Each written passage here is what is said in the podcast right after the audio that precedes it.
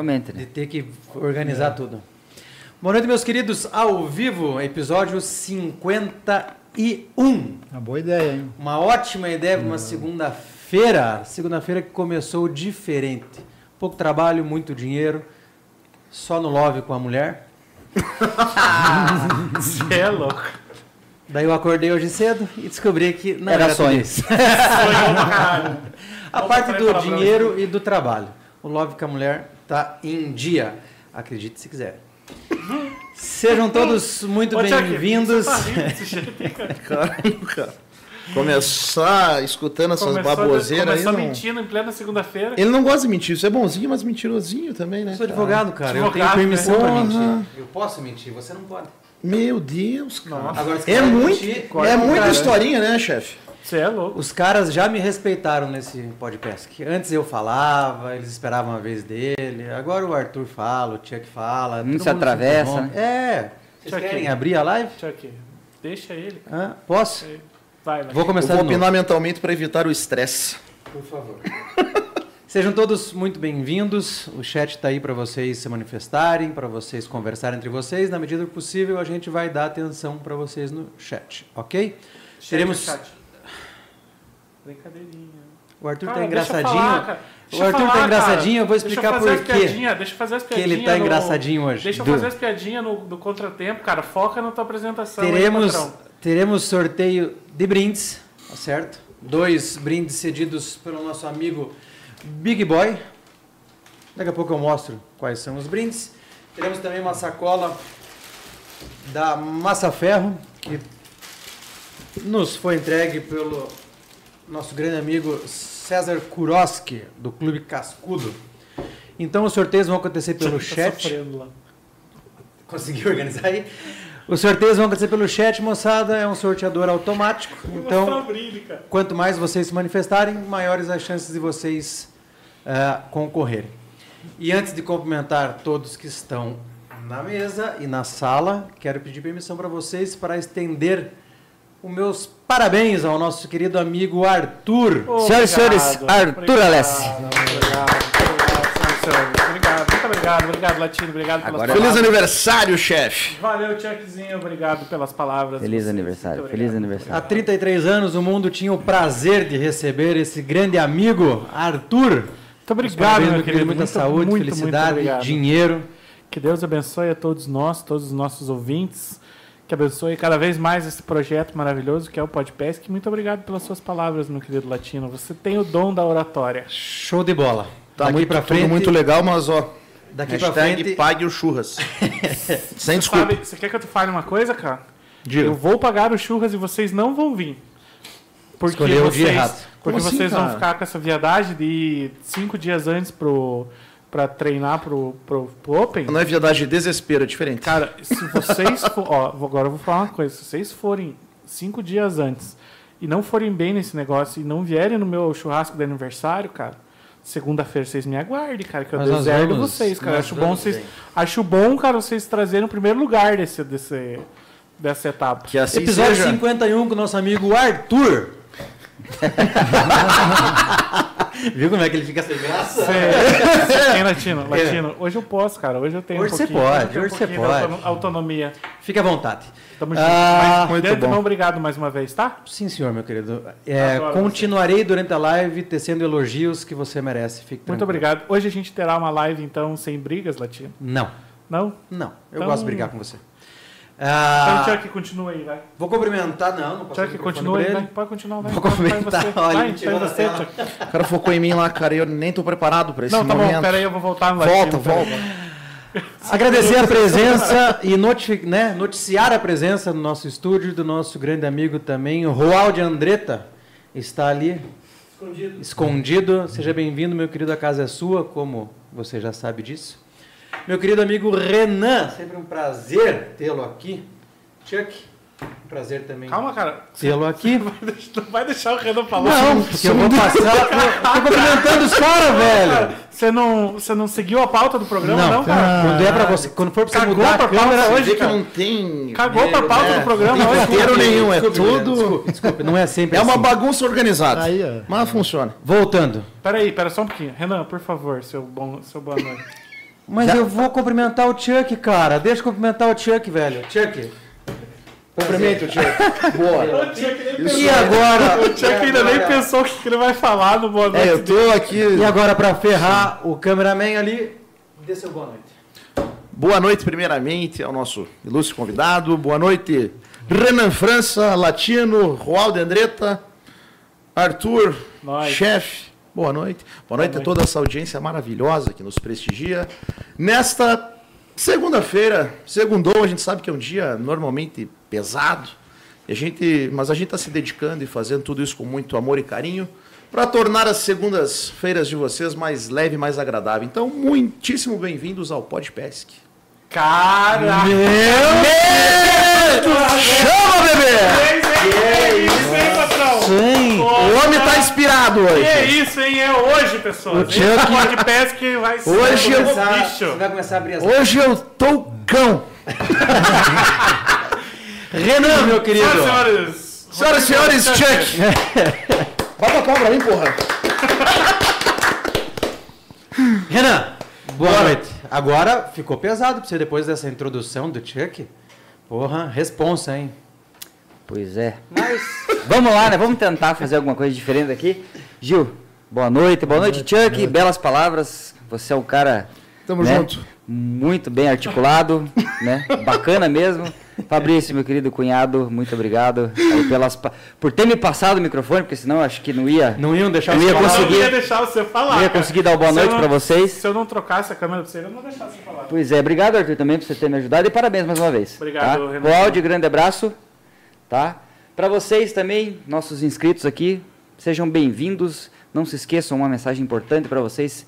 Dê um like no vídeo, tá? Faça o YouTube, faça essa plataforma entender que esse conteúdo é relevante e entregar para mais pessoas. Então, dê o like já. Se inscreva no canal se você não for inscrito. Vá lá no nosso canal de cortes também, se inscreve lá se, já, se você já não for inscrito. Temos o Instagram, temos o Spotify, temos o Facebook, temos o TikTok também. Então, para resumir a obra, arroba podpesc, coloca lá no Google que você vai achar a gente em todos os lugares. E é, quero mandar um abraço especial para o pessoal de Telemaco Borba. Estive lá agora no final de semana. É, fizemos lá uma, uma resenha bem bacana lá. Foi até as 5 e meia da manhã, 6 horas da manhã. Bacana mesmo. Deixar um abraço especial para vocês de Telemaco Borba e também para o seu Adilson dos Santos, sua esposa Sueli e para minha gata Aline. Chama, bebê! eu sei que estão assistindo. Eu sei que estão Que assistindo. isso, patrão? Dona Sueli está vendo o jogo do Atlético, mas em paralelo também acompanha a gente aqui. Só um instantinho. É, e em paralelo está vendo a gente aqui também. Então daí sintam-se abraçados, tá ok? É isso aí. Meu Deus, os caras, é, o final de semana foi muito bom pra todo mundo. E senhores, Todo mundo- Renan França. Renan França, o brabo! A previsão do convidado começar a falar cara- entre 21 é, horas. Então, 21 horas. Os só uma breve introdução agora. O final de Vamos semana... fazer isso pro latino, que o latino tá merecendo. Não, o final de semana foi muito bom pra todo mundo, porque todo mundo tá solto, tá desenrolado, tá leve. Não dá pra acreditar que é segunda-feira. Agora, vamos, né, ao que viemos. Meu querido, seja muito bem-vindo. Giuliano Isso. Andretta, Isso. Italiano. italiano. Da Gema. Aí, ó. Seja bem-vindo, meu querido. Muito obrigado. Seu. Cumprimento sua audiência. É uma honra estar aqui com vocês. É... Pô, eu fiquei intimidado com a performance dos guri aí. hein? Ah, louco, bicho. Tinha que fazer um curso de oratório antes de vir aqui, hein? Não é sempre Caramba. assim, não. Não é sempre assim, não. Nossa, a dicção aqui é Caramba, complicada, cara. Não é Não, sempre mas É é assim. duvidosa. É, Faremos, duvidosa, faremos é o sempre nosso assim. melhor aí. Faremos o nosso melhor. Não, fique tranquilo. Show de bola. Maravilha. É. De antemão, agradeço a tua disponibilidade de vir conversar com a gente, a tua Obrigado. coragem de vir falar com a gente, porque no ao vivo você sabe que. É, o Né? filho chora e a mãe não vê, né? Exato. Só que Tá dessa bem. vez ela vai ver, né? Então, tá. Espero, espero que esteja vendo a dona Lúcia lá, né? Deu tempo de ensinar ela a mexer no YouTube ali e tal. Foi um pouquinho difícil, mas tá lá, firme lá, veinha. Deixou ali e falou: não mexa mais, só assim. É, só clica e não mais nada. A mãe, a mãe e o pai vão ver, né? Que estão aqui, ó. É, o pai Aqui, ó, tá aqui, tá ó. aqui, o ó. pai veio de, de guarda-costa. É, Falou: não vou deixar judiarem do meu piá, eu vou lá. Vamos, vamos com calma. tá certo. Meu querido, isso aí. quantos anos de idade 3.5 aí. 3.5. Isso aí. E pescando? Pois olha, pelo que eu lembro, acho que 35 anos. 35. É, acho que na barriga da mãe ali, na, devia estar com a varinha pinchando ali já, cara. Porque a influência ao redor aí foi grande aí, cara. Pô, não, não, o fruto não ia cair longe do pé, né? Não caiu, Então, né? é, Que bom. caiu. Filho de peixe e peixinho é, né, É, cara? Exatamente. E assim, não só a questão da influência do pai, mas toda a família, o entorno, né? Então, como eu comentei ali, o italiano, né, da Água Verde, ali tinha a patota ali, que se não fosse pescador ali, a máfia já tirava fora do bairro ali, né? Então, na rua de cima, Edson de Conto, parente, aí ao lado Otávio Tozinho, pescador, aí padrinho Mauro Schwartzburg.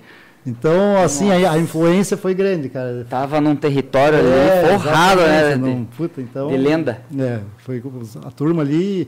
E assim, antes mesmo de vir ao mundo, a turma já era.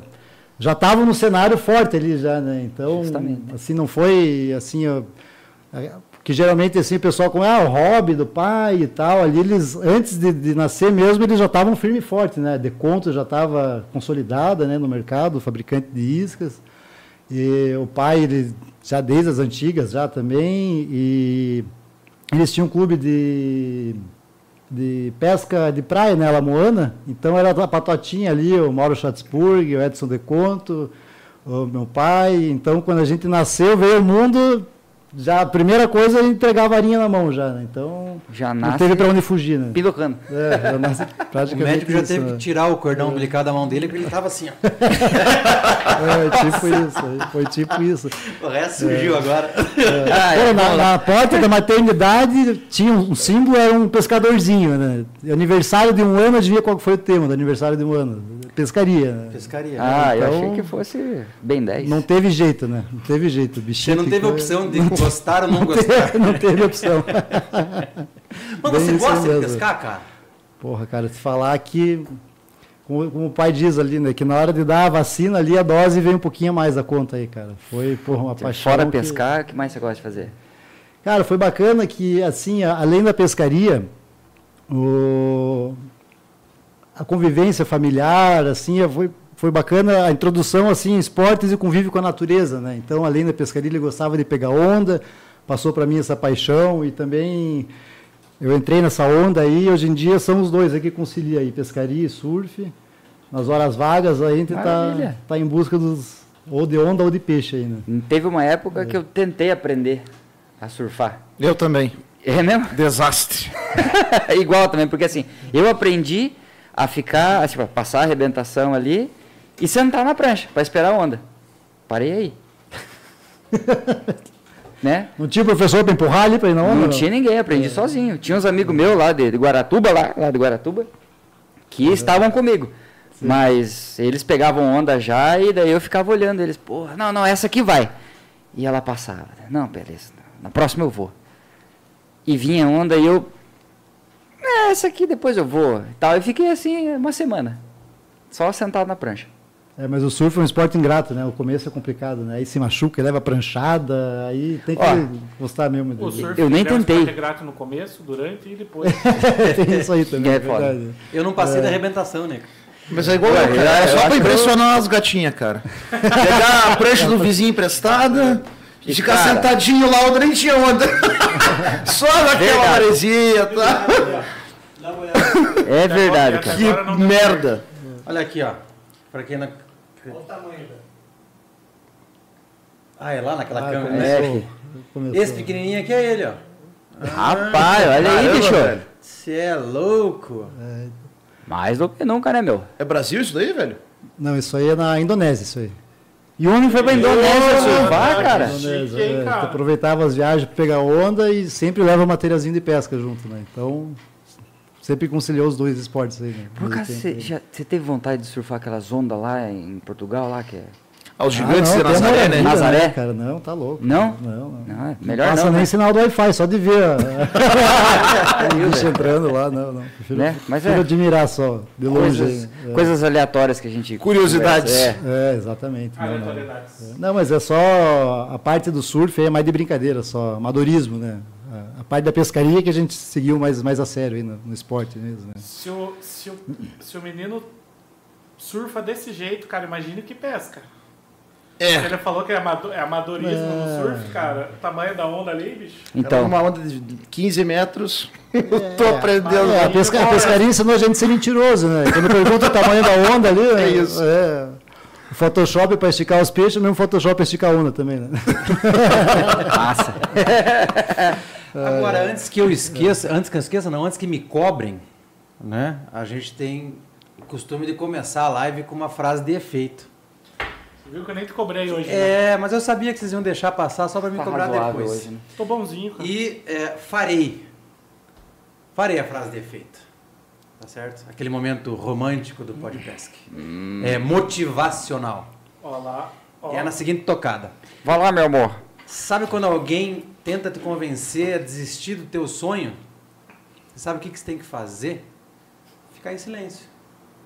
Porque a natureza mostra para você que você tem que ficar em silêncio. Você já viu a abelha tentar convencer a mosca que mel é melhor que bosta? Não, né? Então, segue a vida. Profundo, Fechou? Boa. Caramba? Profundo. Senhoras e senhores, latinos, senhores.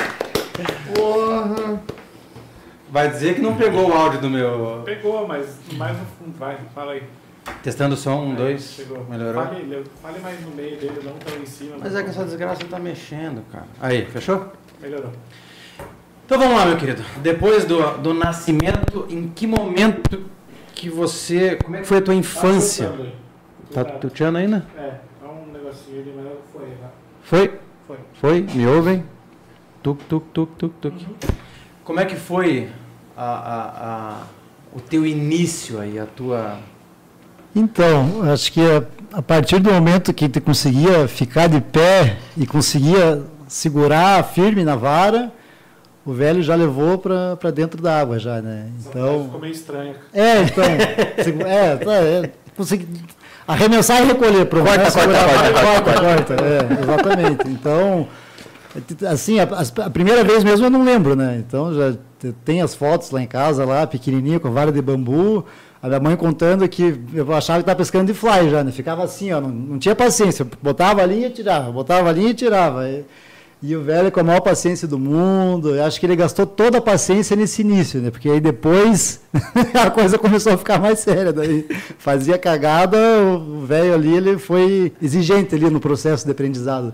Mas foi importante, tem que agradecer, porque essa, esse grau de exigência dele fe- eh, fez alcançar né, no, no nível que, que a gente chegou. Né? Então foi importante durante o aprendizado. Né? Com Então, certeza. assim, pequenininho, é, teve, dá para destacar assim que foram duas escolas né, de pesca né, durante a infância. Né? Então, na Água Doce, a gente frequ- frequentava muito o Capivari Cachoeira, né? e ao mesmo tempo o, o pai com os colegas tinha um rancho de pesca no Palmital. Então foi bacana que assim o, o aprendizado foi com os dois peixes que são os mais difíceis, mais técnicos, digamos, né? que é o robalo e o black bass. Então foi é, essa um complementava o outro, né? Então a partir do momento que já estava conseguindo já arremessar e o primeiro presente foi um spincast. Ele deu um spincast para mim e um para minha irmã. A minha irmã é um pouco mais velha, né? Ela é de 85, eu sou de 88. E durante a infância, o aprendizado foi junto com o pai, junto com a irmã no barco. E a minha irmã, ela foi importante no processo, porque ela no início, ela início não, né? Durante o, toda a infância, ela pescava muito mais do que eu. Ela pinchava mais do que eu, pegava mais peixe do que eu. E foi meio que criando uma, uma rivalidade sadia, assim, né? Entre os irmãos ali, né? Então, isso aí me puxava bastante, né? Então, acho que tem até foto aqui, eu trouxe alguns registros aqui para ilustrar né, o que a gente está falando aqui, ó. Ó, Os primeiros momentos aqui na represa do Capivari, Cachoeira, eu e minha irmã com, com Black Bass aqui, ó. Olha aí, ó. Peraí, peraí, peraí, que aqui é difícil. A, a- Alessandra Andretta, Aí. a campeã. Aí, eu aprendi, ó. Sem reflexo. Bem jovenzinhos mesmo. É, ela é- quiser aqui, ó, o, o primeiro presente, isso aqui eu acho que devia ter acho que quatro anos, ela devia ter uns seis, o pai deu spincast para cada um, né? o meu verdinho limão e dela vermelho, e daí a gente ficava treinando no quintal arremesso, né? E ia botar em prática no final de semana. Essa foto aqui junto com o meu avô. Cara, eu tive um é spincast também. É, spincast é o, Primeira coisa que o, O início o pai né? dá é isso aí, ó. Isso. Olha lá, ó. O boné do, do, do, do Mickey ali, do puto, sei lá o que que era. Era criança mesmo, devia ter, sei lá, três, quatro anos ali. É do Pluto mesmo. É. Olha Daí, só, é, cara. Ó, Ela já te mandou um abraço aqui, ó. Já mandou um salve aí. É, a Mana. fiquei é. muito pra trás, faz A Mana tempo. pinchava muito, então eu sempre estava atrás dela, né? Até aproveitando esse gancho, não esqueço que teve um...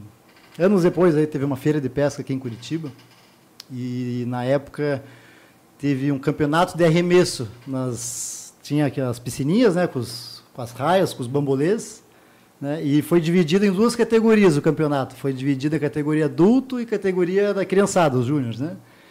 E daí da, da parte mais jovens, lá estava eu, estava o Pietro, né, filho do João Marcos Pietro Moura, né, estavam tudo lá galo, né, achando que iam né, faturar o negócio, né. E a, e a minha irmã estava no meio lá e, e resolveu participar também. Quem coordenou foi o Elson Matamoso.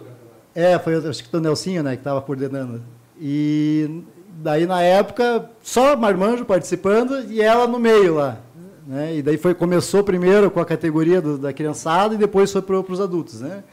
E daí subiu eu lá todo galo já, né? Não, pô, nervoso pra caramba. Primeiro arremesso quase ri piscina. Né? No final foi uma- um desastre lá, né? Depois foi o Pietro também, fez uns arremessos bacana. Aí depois subiu minha irmã. A hora que subiu, uma menina, né? Todo mundo se olhou, até meio que aqueles buchichinhos assim, né? uma menina, né? Arremessando já de carretilha e tal, né? E eram três bambolês, um grande, um médio e um pequenininho. O primeiro arremesso que ela deu, direto na lata, bem no pequenininho. Caramba, Todo velho. mundo se olhou assim. Ah, foi sorte, né? O primeiro Ah, arremesso. geralmente, né? Ah, fa- fa- É, aí foi pro segundo. Caixa de volta, bem no pequenininho de volta. Ah, não, não é possível, né? Tem muita sorte. Aí foi o terceiro, de volta no pequenininho. Aí, no final das contas, lá a pontuação dela foi, acho que, o dobro do campeão do adulto, né? Então, o bicho era fera, cara. Fera no pincha.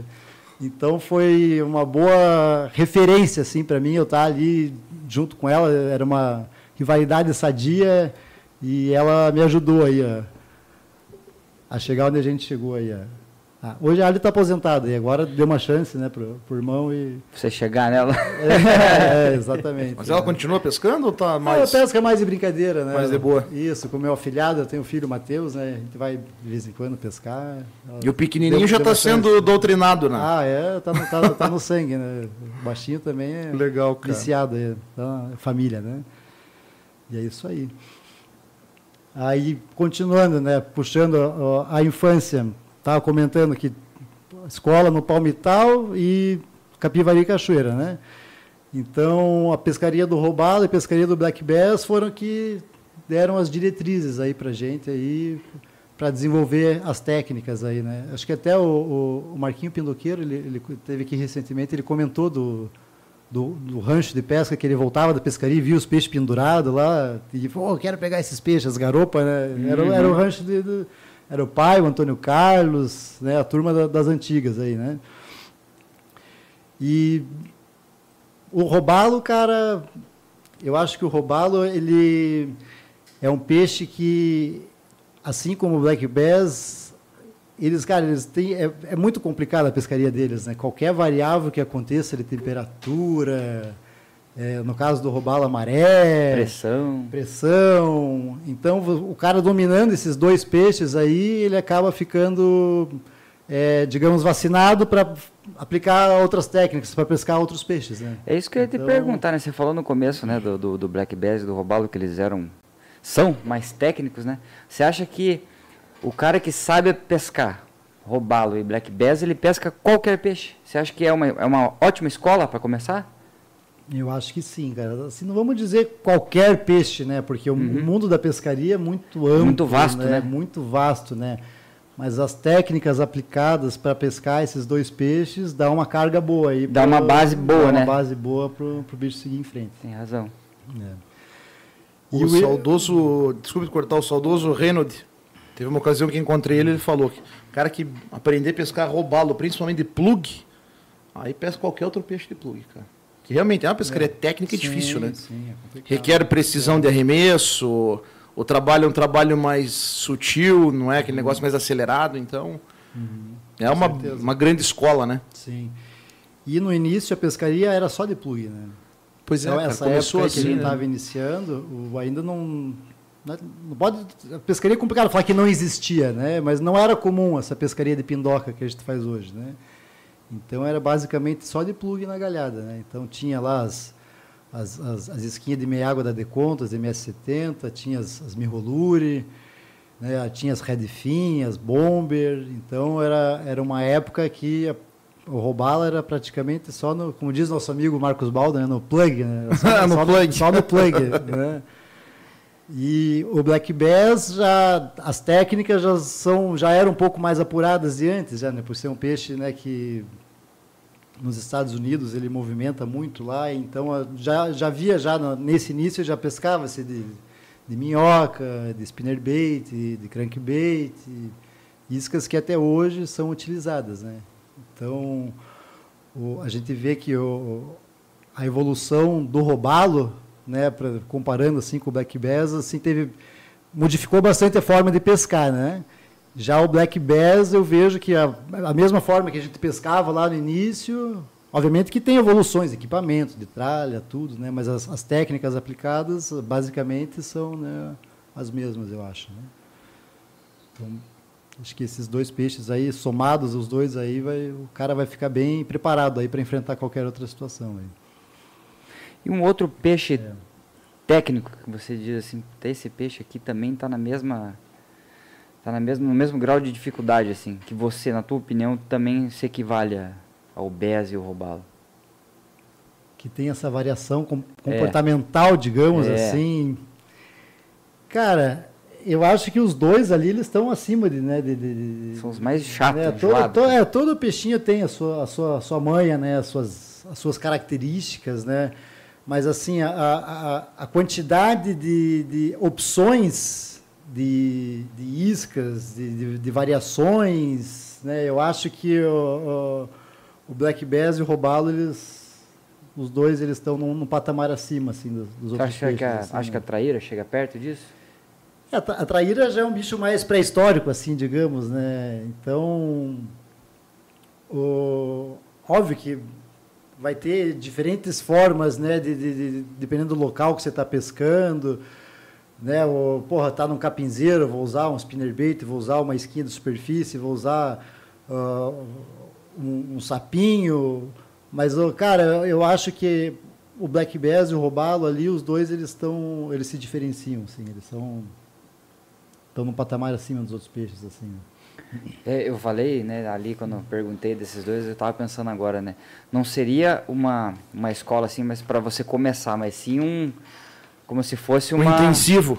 uma faculdade. Em faculdade. É, é, sabe? Você começa ali com os peixinhos mais fáceis e depois aí, opa, agora eu quero subir de nível. Aí você faz uma pesca um robalo, vai pescar um, um black bass, que daí você já, porra, agora eu vou chegar nesses peixes difíceis para pegar. É. E depois que você consegue, aprende, pô, tô formado, agora eu vou. Mais ou menos assim, ó. A analogia que eu fiz aqui. Sim. É verdade. E hoje você pesca mais robalo ou black, cara? Cara, o Black eu tô meio aposentado aí, cara. Black, ah, a gente no início era mais água doce, cara, e de uns tempos pra cá é, a gente tá mais o foco na, na água salgada, né? O, o Black Bass, até por causa da própria embarcação, né, que a gente tem hoje, né, no início, a gente pescava muito de bass boat, né? O pai, inclusive, é um dos pioneiros aí por, por trazer aí os, os, os bass boats para o Brasil aí. E a gente frequentava muito Capivari Cachoeira. Capivari Cachoeira era a nossa segunda casa, né? Então, final de semana a gente estava lá direto. E pelo próprio fato do bicho ser o, o recordista brasileiro aí da espécie, né? Então, a gente tem um carinho especial pela espécie aí, né? Então, Black Bass, no, de início, era o que mais mandava, assim, era mais de, de água doce. Aí, com o tempo foi passando, cara, ah, Eu não sei como é que está hoje em dia. O próprio Capivari, acho que de, de Black não, não, Faz tempo que eu não frequento mais, assim, né? Nunca peguei um Black na vida. pois é. O latino manja muito de pescaria de Black. Eu nunca nem vi de perto um Black, Se me verdade. derem uma pescaria de black, cara. eu não vou. Latino, venha pescar na faixa. Obrigado. Tipo, Não- venha pescar de caiaque. venha pescar black de caiaque. Além de não ir, xingo quem convidar. é o Black ele é enjoado, né, cara? Ele é enjoado, Ele é cara. né? Ele é. Assim, eu não acho até. Além dele ser enjoado, obviamente, mas é que ele exige uma técnica realmente é, é muito apurada, né, cara? Sim, Você não, não é um sim. negócio assim que. Pô, se você não souber fazer, não pega, não adianta. Pô, mas agora você, né, falando de técnica, né, que a gente fala, o black é- tem que ser apurado, tem que ter aquela técnica toda. Mas você já viu, né, os caras lá, lá, né, no, no aquele campeonato de black lá dos Estados Unidos, que, é o- que é o maior do mundo. Como é que é o nome daquele campeonato? Bassmaster. Bassmaster.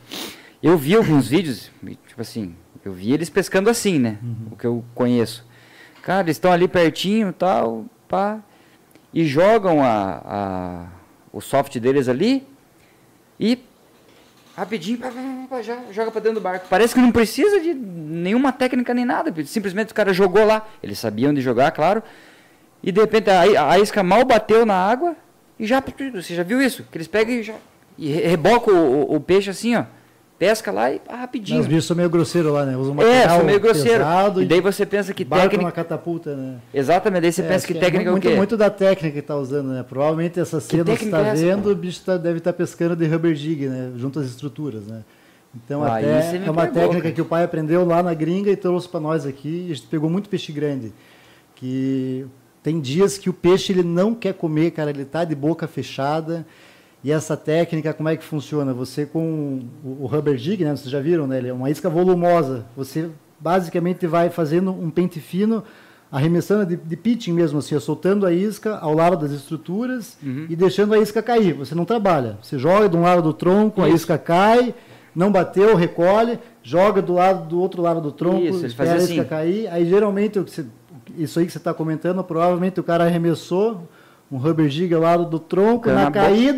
O que acontece? O peixe está de boca fechada, lá de repente cai uma coisa na cara dele, ele meio que morde no susto, assim. Entende? Então, Ah, e assim tá. que o bicho pega, ele já fisga e não- lá não tem essa de curtir a briga, né? Lá ele já põe Pois é, por isso que o né? que impressionou foi pra de ter né? fisgado e, cara, recolheu rapidão assim, já rebocou assim, tipo, Sim, sim. pegou o peixe, joga aqui, ó, É, pra fora. Essa técnica do, do rubber jig aí fez alguns diferenciais aí, em alguns campeonatos aí. Então é, isso é uma técnica, então. Isso, é uma técnica. Isso, Então, é. Então porque tem é- mesmo, né? Não é qualquer É, coisa. Uma das mil e umas aí, né? Que, Então tá que certo. pode- é. A gente estava conversando de rubber jig, mas assim, acho que a isca que mais trouxe sucesso para nós e acho que o maior número do- de, de- blacks que eu peguei na minha vida, tá, eu até trouxe alguns modelos aqui, ó, para a gente conversar um pouquinho aqui, que é esse cara aqui que é o spinnerbait, né? Então, Ó, pode o- mostrar pra câmera quando lá. o pai foi para o Bassmaster, quer colocar? Ah, é. Mostrar. Ele participou junto do barco, do, acho que é Ken Cook, né, o nome do pescador, né? Isso. O bicho ele é um PhD na pescaria de spinnerbait, né? Então a gente aprendeu bastante, ele- trouxemos bastante ensinamentos, né, da- da- da- do uso do spinnerbait e a gente colocou em prática aqui nas, nas pescarias no Capivari, né? Então basicamente o spinnerbait ele é uma isca que ela é polivalente, né? Ela pode ser trabalhada é, em qualquer profundidade, dependendo da velocidade do recolhimento, né? Você recolhe mais rápido, ela vem mais à superfície, você recolhe ela mais lenta, ela vem mais junto ao fundo. E para o black bass costuma ser mais eficiente, basicamente o recolhimento contínuo. Né? A gente vê às vezes o pessoal trabalhando spinnerbait, arremessar, deixar cair, levantar, não que não pegue, né? Para traíra costuma ser eficiente, mas para o black bass faz mais resultado o recolhimento contínuo de forma mais lenta, E né? essa- junto às estruturas. É aquele negocinho ali, ela cria uma vibração também na água, Isso. Aí, então, basicamente, o spinnerbait ele pode ser de uma ou mais colheres, né? A colherzinha. A função básica dele, ela vai girando aqui, ela gera uma vibração na água. Só que quanto mais alongada a colher, menor é a vibração. Essas colheres alongadas, ela tem um efeito visual bacana. Então, ela girando na água, ela vai se assemelhar a um carduminho de peixes. fugindo, né? Então tem esses spinnerbaits e colher dupla, inclusive que eu estou segurando aqui, fazer um merchan pro primo, que é um spinnerbait da Deconto, que eles desenvolvem para a característica dos nossos peixes aqui, né? Então alguns spinnerbaits eles vêm de fábrica sem essa separação aqui, vocês podem ver das colheres, elas estão juntas aqui. Então fica meio que uma coisa só. Já aqui o da Deconto tem esse separador aqui, está afastando as colheres, então elas girando aqui na água aqui vai parecer os peixinhos fugindo, né? Uhum. E aí você pode enfeitar ele. Tem essa sardinha, você pode adicionar um trailer, né? E, e o peixe vendo isso aqui, além da vibração, tem um aspecto visual dele, né? Uma coisa bacana de, de, de, explicar para o pessoal que às vezes acha que quanto mais o número de colheres, maior vai ser a vibração na água, né? Só que pelo contrário, essa colherzinha que está acima, ela vai, digamos, ela vai amortecer a vibração da colher de, de baixo aqui. Então ela provoca menos vibração. E esse tipo de spinnerbait é mais indicado usar quando a água está bem limpa. A água tá, que é- vai apelar mais para o aspecto visual do peixe.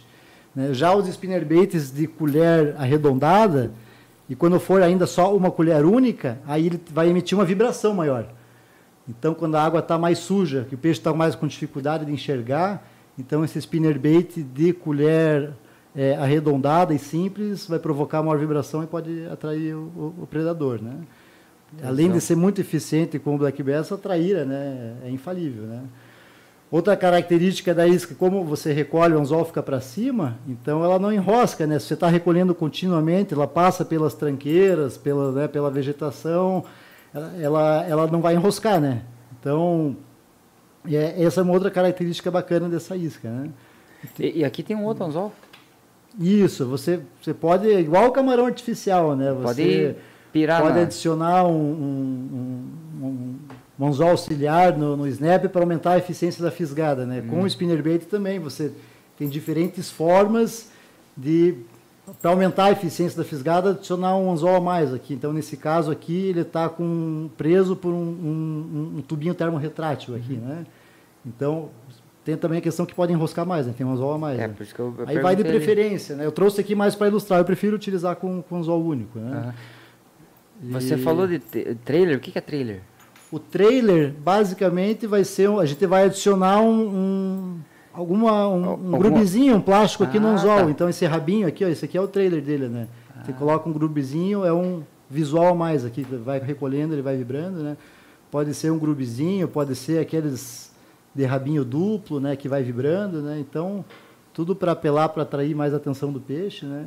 Tá certo. Eu acho que para traíra, esses penduricalhos a mais faz muita diferença. Você adicionar o trailer, colocar né, essas cores mais chamativas. Já para o Black Bass, eu prefiro ele um, um- uma apresentação um pouco mais, mais como é que eu Tradicional, posso assim. dizer assim, menos chamativa. assim, Mais né? discreta. Isso, mais discreta, exatamente. né? Mas isso vai de preferência de cada um. Né? Tem duas perguntas no chat aqui sobre tucunaré e dourado. O que, que você...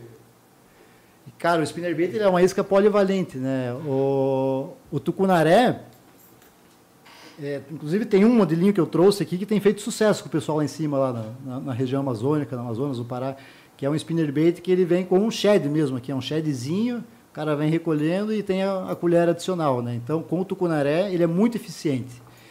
E com o dourado, a gente descobriu na prática, né, pai? Numa viagem que a gente fez para o Uruguai, uma vez estava difícil, os bichos estavam de boca fechada, e porque tinha subido muito o nível do rio, e estava aquela vegetação alagada, e no plug eles não estavam entrando, e tinha os spinnerbaits no, embaixo da caixa, lá vamos, vamos experimentar aqui. Com o dourado foi super eficiente também. Então é uma isca aí que só na água salgada, que nunca, nunca tentamos utilizar aí, mas para água doce, cara, ele. Tudo A que é tipo de galera- predador aí, A cara. galera no chat está elogiando ali, agradecendo a aula de spinner. Puta, tu podia As um dicas. podcast inteiro aqui falar sobre spinnerbait, cara. Cara, outra coisa que também que faz diferença, a forma que você arremessa ele, a forma que ele cai na água, cara. O spinnerbait, por ser uma isca grande, volumosa, pô, se o cara arremessar com força, a isca cair na água e fazer aquele barulhão, principalmente se o peixe está próximo à estrutura, às vezes pode espantar o peixe, né? Então, com o tempo, uma técnica que, que a gente aprimorou, assim, que é muito eficiente para o black bass, você viu uma galhada ali, você não vai arremessar a isca em cima da galhada. Você tem que fazer a isca passar pela estrutura para o peixe que está ali de espreita ver ela e atacar. Então, para o black bass, a gente identifica um lugar, procura dar um arremesso suave, fazer a isca, dar uma amortecida nela antes dela cair na água, que ela, ela cai de forma mais suave, igual nado sincronizado. Os, os, que Fazer menos espalho de, né, Isso, de água, assim. exatamente, né? é fazer cair sem jogar água, né? Uhum. Dá uma amortecidinha, a hora que ela vai cair na água e vem recolhendo devagarinho, fazer que ela passe pela Resolvi estrutura. meu problema. Nunca arremessar junto à estrutura, né? Que se o peixe está ali pode espantar ele, né? É, mas faz todo sentido mesmo, né, cara? Descobri porque nunca peguei um peixe com spinner, cara. Porra, dou- dou- cada machadada parece estar jogando um Cada, tijolo é água. que é, ó? cada míssil que dá. Pois é. Eu fico com medo da, da queda, da isca na água. É uma isca. Acho que não só o spinnerbait, né? ó, ó, iscas volumosas, assim, se, se o peixe ele está próximo da estrutura, é interessante você fazer um remessinho um pouco mais longo para fazer a isca passar do lado ali. Né? E se cai em cima, cai na cabeça dele, né? Pô, tu tá ali, cai um rojão na tua cabeça, né? Assusta, né? Assusta o bicho. Ah, né? mas Então, faz sentido mesmo. é Você É. tentar lançar ali e tentar amortecer essa queda, né? Para que ela faça o menos barulho é, possível, menos isso, e isso. espalhar Até mais água. por baixo, assim, Uhum. né? Faz todo sentido mesmo, É, realmente, cara. Aí, ó, Chuck, pra É. E pra nós, né? Vou pegar peixe com spinner agora, cara. Vou pegar umas traíras lá em Mauá com esse bicho. Já É, pegou spinner com. Já Trouxe uma foto aqui. do- pegou spinner com robalo? Já pegou robalo com spinner? Cara, nunca. Nunca tentou? Em água salgada É já testaram? né, Você que- falou que não, né? Em água salgada. É, água salgada a gente não. Nunca ouviu falar, pelo menos assim, mas pescaria não tem regra, né, cara? Pescaria é mais do, do cara pegar aquele e ter paciência para né? experimentar, né? E fé. Pois é, exatamente. Você já viu pegar robalo com hélice? Pois então, né? Nosso amigo aqui é... tem história, cara. É, Eu só menti. Aquilo lá é, é fake net. Fake. ah, tem uma caça Ô, que a canalha, vê, look at né? Esse cara pegou um pevão e me enroscou uma, uma, uma hélice e mandou foto em todos os grupos, cara. É nova técnica e não sei o quê. Porque tinha de gente, né, meu? E caiu no Muita conto gente, né? vigário. O Chico Martins estava comentando aqui, que é nosso colega aí da, que trabalha para superintendência aí no Paraná, o, nós pescando, porra, roubalo na costeira, né? Porra, camarão, né? Jumping jig e tal. Ele pegou um ferrinho de tilápia. Vamos testar isso aqui. Tipo, pô, pare com isso, né? Perder tempo, né? No primeiro arremesso, no mingata, um xarel branco. Nunca tinha visto xarel branco naquele pesqueiro, no ferrinho de tilápia. Então você vê, tem coisas que a gente imagina que nunca vai dar certo, mas só tentando para saber, né? Então, Pois é, na pesca, a única garantia é que não há garantia, né? Exatamente, isso que é bacana, né? Você acha que sabe, Não mas tem regra, mas não dia, sabe. Né? Mas lembra do dia em Guaratuba? Você pegou robalo com. Acho que a gente no triqueiro pegou robalo com xuxinha, cara. Uma xuxinha. Um gigue de pelo. Sim. Pois é, porra, velho. é que é, eu, eu vendo não acredito, né? Eu- Não, Porra, só acredito lá, vendo. Só, é, não, só Só acredito, acredito vendo, eu E vendo, acredito. Cada uma que é, é inacreditável, cara. Exatamente. É só estando presente e assistindo, vendo o negócio pra, pra acreditar. Mentira. Mas em que, cara, assim, ó, é, quando você é criança, hoje em dia você é, conseguir deixar uma criança é, fazendo alguma coisa por muito tempo é uma luta, né, cara? Pois é. E pescando principalmente, né? Porque, porra, é, é, tô imaginando aqui, né? Eu não tive uma infância, assim, de, de, de- pescaria. Mas eu tô imaginando, assim, daqui a pouco, coitado do teu pai colocando você num barco para fazer uma pescaria, você criança, né? E é, não dava nessas loucuras de você falar assim, ah, pai, não tá batendo peixe aqui, vambora, quero ir para casa, quero ir... Tá, lá, lá, lá. Ah, Você- sempre tem os momentos difíceis, né? E, e com crianças tem que cuidar para não querer forçar uma situação, né? Às vezes você se satisfaz querendo meio que empurrar a força para o teu filho, né? E às vezes ele acaba criando um desgosto por aquilo, né? Então tem que deixar levar a coisa mais ao natural, né?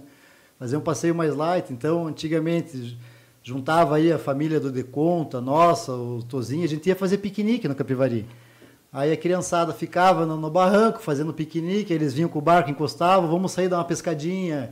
Não tinha aquela pressão de ficar o dia inteiro dentro da água, sabe? De pescando e pescando. Então, era uma coisa mais lúdica, assim, né? E, e naturalmente, acho que estava no gene, né? Que foi o que começou a paixão crescer, assim, né? Então, acho que com criança tem que cuidar para não O- Não forçar a barra. É, exatamente. Tem que deixar a coisa rolar meio ao natura- ao natural aí. Né? Concordo. É, porque ela tem que. Você tem que é, é, apresentar, mas o gostar tem que surgir dela, né? Com Não certeza. pode você querer que, que ela goste de pescar. Obrigar a gostar É, né, do negócio. E daí, pô, né, toda a tua família, né? Toda ela, né? Sim. Pesca. Porra. Aí a criança, né, fica naquela assim, porra, eu tenho que Tem que desse pescar também, né? Tem que pescar também. Não tem jeito, né? Mas era bacana no início, o pai pegava o peixe e dava pra gente recolher. Então, pô, você sentia aquela emoção, né? Só quem pesca sabe, né? Então, pô, a criança que nunca viu aquilo e tá brigando com peixe, e é, e é do instinto da criança gostar de bicho, né? Vai no zoológico, vai ver aquilo ali, a partir do momento que, que se apaixona, é um caminho sem volta daí, né, cara? É, é um que não- tem alguém na família que não gosta de pescar? Não Cara, tem, né? Cara, a mãe acho que participava. a tua mãe falou que a- pesca, é, teu pai, o tio, pai, os primos, irmã, todo, mundo. Não tinha como o fruto cair longe do pé, né, cara? Foi a máfia aí dos, dos pescadores. Você aí, né? falou do Tozinho? Isso. Deu um oi aqui, ó. Marcos Tozinho. Isso, Marcos. Salve pro Marcos e pro Marquinho, Bruno. essa gente é boa. É, figuras aí. Então, é a ópera de bambu hoje ali, que eles têm o, o caranguejo, né? durante a Porra, tesão lá. Já fica tesão. a dica aí para quem gosta de caranguejo aí, ó, de dezembro a março. É top lá, é top. E tem uma festinha anual lá também, a Isso, Oktober. Putz, esse Oktoberfest também da é... ópera. Isso, isso. é. Quase Fenômeno que também. Esse é um evento Esses sabem pra fazer ficar, festa. pra ficar na memória, na, né? Na cara? memória, cara. É um evento que, tipo, Muito legal. você tem que ter no, no teu No currículo. no currículo, cara. Não, e é, e É não- muito legal. E é, não é só a questão da festa, a qualidade da, da comida, né? Tudo, cara? porra. Porra, tia Rose lá é Estrutura, fera demais, né, atendimento. cara? Sim, é fantástico. demais, demais. realmente. Não é porque é vizinho, né, que, que tu vai puxar a sardinha aí, mas é fora da curva ali, cara. Salivei. É. Vou mandar um abraço. Juan Aragão deu um oi aqui no chat. Faz tempo que ele não dava as caras aqui. Juan Aragão, Zastani também deu um oi ali. Eu quero mandar uns abraços, uns agradecimentos, na verdade. Teve um monte de gente que me mandou felicidades pelo meu aniversário. Então, muito obrigado, a Neiva, né? O pessoal que está mandando. A Neiva é mãe do Chuck. É nada. É, exatamente. Grande, Então, grande muito abraço. obrigado pelas Dona felicitações, Neiva. meus queridos. Quero mandar um abraço também pro Sek, Seknel, né? Sek Fishing. Obrigado, cara. Mandou um WhatsApp aqui para mim também. Muito obrigado, meus queridos. É, retribuo com um abraço pessoalmente em vocês. Hum. Dark Show também tava aí. Dark Show, Dark se Show tava- manifestou também. tava Cadê aqui. o fofinho do Chuck? É, o Chuck é um espetáculo. Cara, aí você passou da tua infância. Daí, porque enquanto criança, você não, não, não, você não tem escolha, né, cara? Não tem escolha. Você vai, você tem que fazer. Mas você passou da tua infância ali, chegou, entrou na tua adolescência. Ali começa a ter as tuas primeiras decisões. Você continua tendo que obedecer, obviamente, né? Vai limpar o quarto, não vou. O quê? Não, tô indo. Né, Mas você tem aquela, aquele primeiro momento que você acha que você, que você decide. Até a chinela cantar. É, até a chinela cantar. Foi na adolescência já que você decidiu pescar, que você falou, cara, eu gosto disso, eu vou, tipo, é, bom, já fiz o que meu pai queria, agora eu vou andar carrinho de rolimã. Não. Foi Cara, na adolescência que você... Não, acho que foi na infância mesmo, cara. Foi na infância. Então, pô, primeiro campeonato de pesca, acho que devia ter seis, sete anos. A noite anterior eu não conseguia dormir de ansiedade. Então eu já estava contaminado, acho que desde, desde moleque mesmo, fui ver, era isso que queria continuar fazendo pro resto da vida aí, cara. Inclusive, estava falando de spinnerbait aqui, o primeiro campeonato que eu ganhei na companhia do velho foi graças a essa isca aí, as, as traíras no meio da capinzeira aí, usando spinnerbait. Spinnerbait. É. Olha aí. Exatamente. Então, assim, já estava participando de competição desde moleque, então acho que desde moleque mesmo que já estava decidido, né, que, que ia ser esse rumo que a gente ia seguir. Aí. E o pai trabalhava com isso, né? Então ele escrevia para a revista e a gente começou a acompanhar ele em al- em algumas viagens, né? Ainda criança ainda, né? Então tinha além da revista o, pro- o programa da Pesca Companhia, né? Que era era um ritual, né? A gente acordar domingo de manhã cedo para assistir a Fórmula 1, né? O Ayrton Senna Fazia e, isso, é, fazia era isso. Pesca Companhia e depois a Fórmula 1. E o pai ele participava do programa, então teve programa que a gente foi gravar junto, né? Teve um especial de Dia dos Pais que tava Nelson Nakamura, Rubinho, O, acho que os, os dois filhos, o Nelson era só um, de, o Renan, o outro não tinha nascido ainda. E, e a gente estava participando de programa de pesca, e quando viu já era a revista, aí já estava, a gente foi inserido nesse meio, né? E, e gostou e viu que ia, ia seguir, né? Então a, a, decisão acho que veio antes da adolescência, digamos, né? foi na, na infância mesmo. Mas então aqueles, aquelas loucuras de adolescente, de, de sei lá, carrinho de rolimã, pipa, essas paradas, você trocou pela pesca? Não, tinha também. A gente, porra, a infância foi, foi, foi muito sadia ali, junto da vizinhança ali. Quando não tinha pescaria, a gente se reunia, ia jogar bola, um terreno, tinha um terreno lá de casa, ia catar pinhão, fazer sapecada à noite. Cara, foi uma infância muito sadia, assim, cara. O, assim, esse, esse, convívio com a natureza que os velhos passaram para nós, a gente estendia para as outras atividades assim também, sabe? Então, não era só pescaria, né? tinha outras coisas que a gente fazia também. Né? Era, uh, porra, ia para praia, ia jogar bets, né? Então, foi, cara, foi uma infância que, que assim, a gente foi privilegiado, digamos assim, cara. Foi tipo cidade do interior, assim, sabe? De largar a criançada na rua e só voltar de noite. Que o pai tem que vir puxar pela orelha, né? Hoje em dia é o contrário, né? Hoje tem que puxar a orelha para sair de casa, né? Pois é, cara, eu ia, eu ia falar isso, Preguiça cara. Cada vez mais raro, né? Você vê a molecada brincando assim, na natureza, na rua. Hoje é só Sim. porra de jogo eletrônico e celular na mão. Pois é. Porra, é, é, triste, né, cara? Que essa é uma infância legal. Eu Sim. tive uma infância semelhante à tua. Vocês uhum. também, a gente tem todos a mesma idade. É brincar, jogar bola, é correr, pular muro, é só cagada. Sim. Mas era divertido. Pô. Exatamente. Obrigado pela, pela mesma idade. Profissão piar. É, isso dá... Hoje é profissão piada e prédio. Dá uma, né? dá uma moral. É. Mas, mas a, é, a, tua, é, a tua parte de trabalho, ela caminhou também naturalmente para esse lado? Ou... É, na verdade, assim, eu nunca é, trabalhei, digamos, de, de, a subsistência ser a pescaria, né? Ela foi um, um digamos assim, um, um, hobby que virou trabalho, que era um adicional, digamos, né? Então, depois da, de um bom tempo, o pai trabalhando na revista, primeiro na pesca companhia, aí depois ele foi para pesca esportiva, né? Porra, eu desde moleque, eu cada mês que chegava as revistas, eu nossa, eu pegava elas e consum, sim, lia tudo, né? Então devorava as revistas, sempre gostei muito de, de leitura, né? De, de, de, escrever e naturalmente como eu, antigamente se escrevia muito as aventuras, como é que era e tal, e eu tomei gosto pela coisa, né? Então, eu comecei no, trabalho na, na, na, pescaria quando, na pesca esportiva, né? Então, obviamente teve uma influenciazinha, né, básica do velho ali, né? Então, acho que a, a, primeira matéria que eu lembro que eu fiz foi, foi viajar, se não me engano, para o Rio Grande do Sul para passear. Eu tinha um amigo que tinha casa lá em Tramandaí, lá tem aquelas plataformas de pesca, né? Então, aí o pai falou, aproveita, leva um, um caderninho, bate umas fotos e tal, né? E, manda né, para o editor da revista, vai que ele gosta, se fizer uma, uma, matéria sobre as plataformas de pesca no Rio Grande do Sul, né? O T da pesca, não esqueça até hoje o título da matéria, né? A gente enviou lá para o pessoal e eles gostaram e devagarinho foi, né?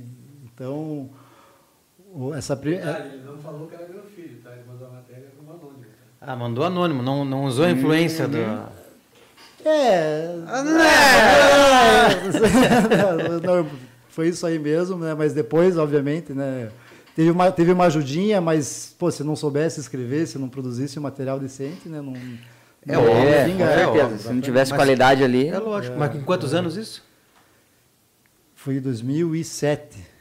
Então, Estava com, vamos ver se estamos 17, estava com é, 19 anos. Foi final da adolescência aí. 19 com anos. 19 anos isso, 19 você escreveu anos. a tua primeira matéria para uma revista, uma revista, revista de pesca esportiva. Isso, pesca Caramba. Você tá maluco. Não é essa revista aqui, mas não, foi para essa, essa, revista. Essa outra. É, era essa revista. Pesca, pesca esportiva. esportiva. Isso, isso.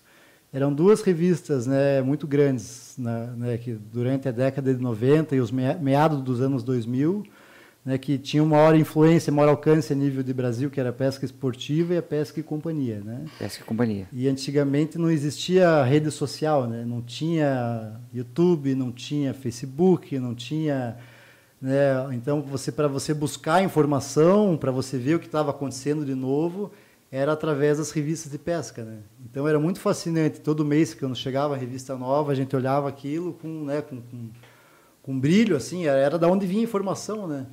Então esse, esse fascínio aí do, durante esses anos aí que acabou, me levando para essa área também, né? É, meu pai foi assinante da Pesca e Companhia também por Sim. muitos anos. Eu também, assim como você, também gostava de ver as revistas. Assim, todo mês Sim. chegava alguma coisinha nova, tava lá vendo. Inclusive ele tinha até esses tempos atrás, aí, um tempo atrás, que não jogava fora as revistas, né? Então guardava Sim. tudo e tinha Sim, assim pilhas, né? pilhas e pilhas de revistas é. De pesca. É, era era o meio de se informar, né? Uhum. Não, não, não existia internet, né? Então, e a, e a, a leitura, a mídia impressa, assim, é, é fascinante, faz você se transportar, né, pro, pro local, você vê as imagens, né? Então, pô, preciso provar disso aqui, né? Preciso ver como é que é e tal. Então, era muito bacana. E daí foi isso, foi a primeira matéria, é, essa do, do- de Tramandaí, aí depois, por sugestão do, do consultor técnico da revista, na época era setorizado em, existia colunas, né? então tinha um especialista em iscas artificiais, daí eu fiquei com uma coluna chamada Passo a Passo. Então eram dicas gerais assim, né? Então como turbinar o teu spinnerbait que a gente estava falando aqui, aí fazer lá o passo a passo, né? Como envenenar o camarão e tal. E foi por 11 anos fazendo o, o passo a passo, né? Dando dicas gerais aí de tudo. E quando fazia uma pescaria muito boa, fazia reportagem da pescaria, assim, né? Então, viagens, né? A revista, ela abriu muita porta para conhecer muito lugar, né? Então, a gente não ganhava um, um salário, a gente não vivia da revista, mas ela abria por, a- a- as portas, era permuta, né? Você ia para a pousada, ia para o barco hotel, ia em troca para fazer a, a divulgação, né? Então a gente conheceu muito lugar através da, da revista Pesca Esportiva. Então foi uma época boa, a gente viajou bastante aí para alguns lugares aí para fazer algumas matérias aí. Quando que, quando que acabou? Fechou, não sei se fechou, não fazem mais, né? É, não, a revista Pesca Esportiva ela saiu de linha, acho que em 2018, né? Saiu de então, linha. Com, com não só a, a revista Pesca Esportiva, mas muitas outras do, do- dos segmentos do meio impresso, né? Com o avanço aí das, Uhum. das mídias sociais, né? Então, o que, que mantinha uma revista? Né? Os, os anunciantes, né? Que anunciavam na página, né? Então, para o cara da, da área comercial, não, não valia a pena ele pagar um anúncio numa revista, sendo que podia de graça na internet e com muito maior alcance, né? Pois é. Então, devagarinho, a mídia impressa foi começando a, a definhar, digamos assim. Né? você- Acho que até Playboy não existe mais, né? Não. Imagine. Meu Não saudoso existe? avô era assinante Ah, da Playboy. cara. A Playboy, o Chuck me contou, inclusive, que disse que a Playboy saiu de linha também. É. É. Você imagina se esse conteúdo saiu de linha. esse conteúdo saiu de linha. Cara, Agora, co- como é que. é, você com 19 anos, cara, você tinha é, é, essa. Você sentia a responsabilidade de estar escrevendo uma matéria é, para uma quantidade, é, é, daqui a pouco, inimaginável de pessoas em, em regiões que você né, não podia imaginar que a revista alcançaria? Você tinha essa, essa noção? Porque, cara, com 19 anos, é, é, é, todo mundo já teve 19 anos, né? É, a cabeça da, É outra, do cara com 19 É, anos é, eu quero meu carro, eu quero... Você estava escrevendo uma revista, porra, Sim. top. Sim. Você tinha essa, essa carga, assim, você fala, cara, tem que fazer um negócio foda, velho. Olha o que, que eu tô fazendo. Com certeza, tinha, tinha essa responsabilidade, né? Acho que a, a ficha, na verdade, só caiu quando a gente ia pescar em outro lugar longe e as pessoas se reconheciam. Falava, ah, olhava, apontava, aí que caía a ficha, né? Que realmente tinha um alcance grande, né? Então, essa, esse reconhecimento era muito bacana, né?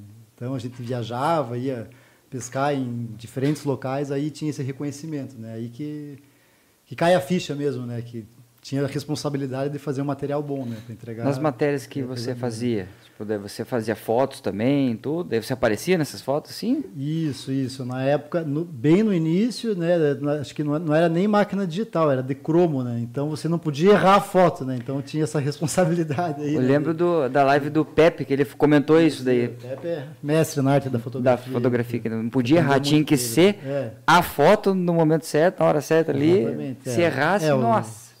Para quem escreve, era o material de pesca e o material fotográfico, né? Então, Uhum. uma linha com case ali, com máquina fotográfica, né? E com o tempo a gente foi aprendendo aí, né? Não só pescar, mas a, a- a produzir um material de Fazer qualidade. a né? coisa, né? então, né?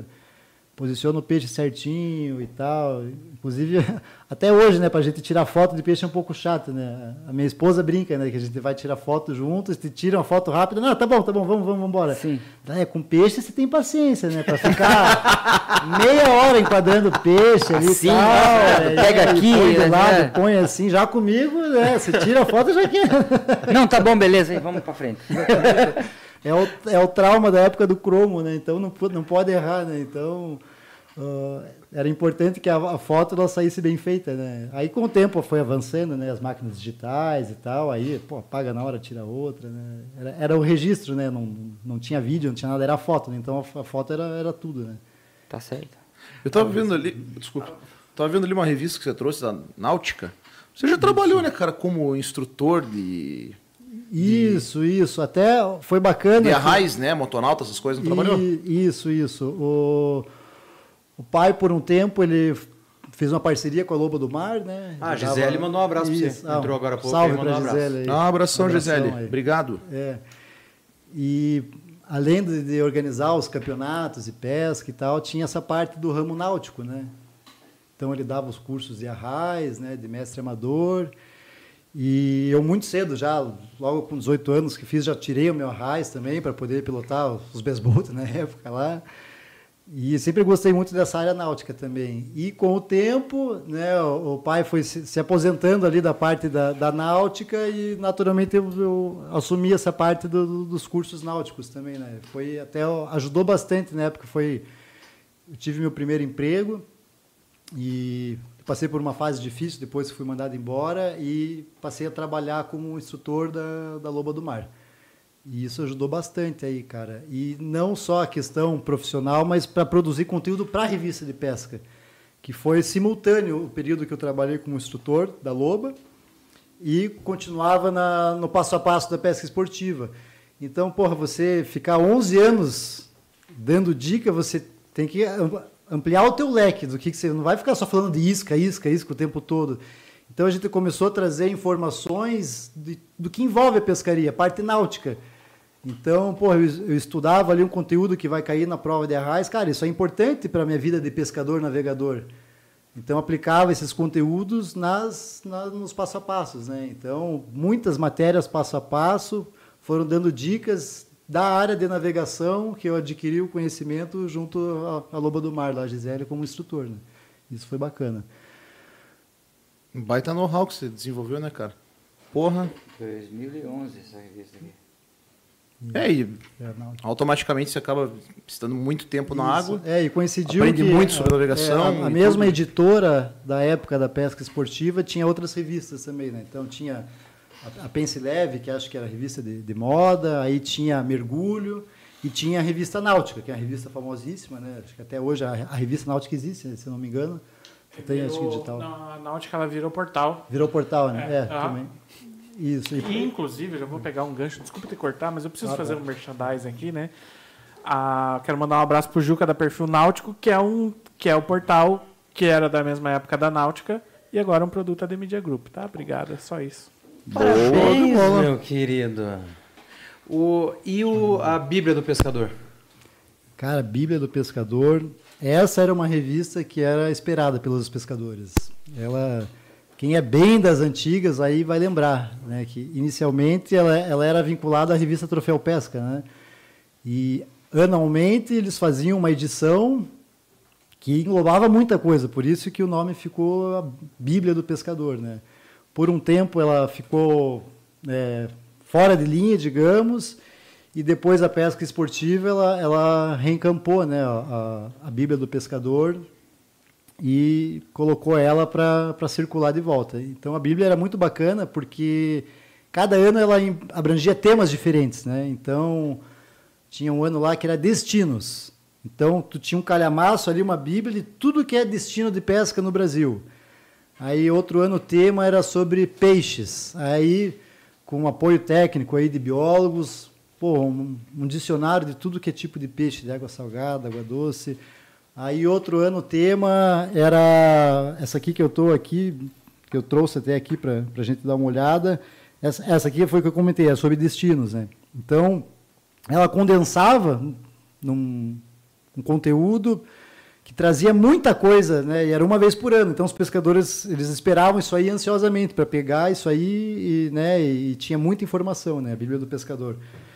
Então ela a Bíblia também ela, ela é outra que abriu muitas portas para fazer é, reportagens assim já de outro patamar, digamos, né? Então abriu oportunidade nessa de destinos. A gente foi para Costa Rica, né? Para fora do Brasil para trazer a pescaria dos tarpons lá, né? Então, a, a, legal, cara. É, a Bíblia, ela era um era um upgrade de conteúdo, assim, né? Tinha muita muita coisa bacana, né? Importante lembrar, né, Juliano, não pode deixar de dar o mérito ao Mateus Illig, Mateus, né? Que ele foi é, pai da Bíblia do Pescador, daí ele foi contratado pela revista Esportiva e ele, então, seria muito injusto falar da Bíblia do Pescador E não falar do Mateus. sem Né? citar o Mateus Sim. Né? Mateus, Mateus Illig. Isso, isso. Ele foi um ícone aí da, da, da parte editorial no Brasil, desde a época da Troféu Pesca, antes da Troféu Revista Caça e Pesca, passando pela Troféu Pesca, depois vindo da Pesca Esportiva. E ele que sempre foi o mentor da Bíblia do Pescador. E você escreveu para a Bíblia do Pescador por quanto tempo? Escrevi. A Bíblia, durante os, os 11 anos que eu trabalhei na pesca esportiva, teve alguns anuários, né? Não foram todos os anos, né? Eu não consigo lembrar agora de cabeça quantas Bíblias foram, né? Mas foram algumas, algumas Bíblias dos pescadores. Cinco, isso. ó. Bom que o velho tá Ele tá ali- no suporte técnico hoje. Ele tá, com, tá ali com, com a cola ali, né? Você não consegue lembrar de cabeça. Foram cinco edições de, de Bíblia do Pescador. E E você vê a qualidade do material, né? Pois é, mulher cara. E era realmente era diferenciado o É conteúdo. uma Bíblia, né? Porque olha a É, espessura disso aí. É grande, é. É grande. Espessa. Muito legal, cara. Aí olha, olha a qualidade Mas do. Vocês vão reparar o marcador de página, né? o que, que é o marcador.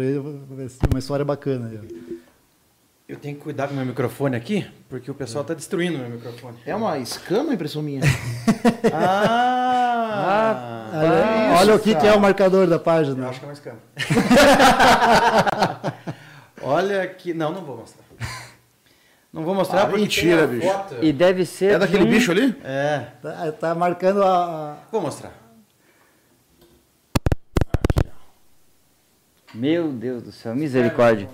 O, o bicho que ele tá mostrando tá no, tá no livro, tá? Não sou eu. Esse foi pescaria na Costa Rica. Isso, isso que eu comentei. Arthur, nós temos essa, essa foto, né? Arthur, por favor. Estou colocando nesse exato momento. E isso, ah, o marcador da página. O tamanho é marcador esse da página é uma parte, já que né, o, tem que obrigatório soltar o peixe, né? E um peixe desse não tem que fazer, não sei soltar. Então, a lembrancinha é uma pequenina escama do tarpo que te trouxe aí está servindo de marcador de página. É isso aqui que tá na minha mão aqui, ó.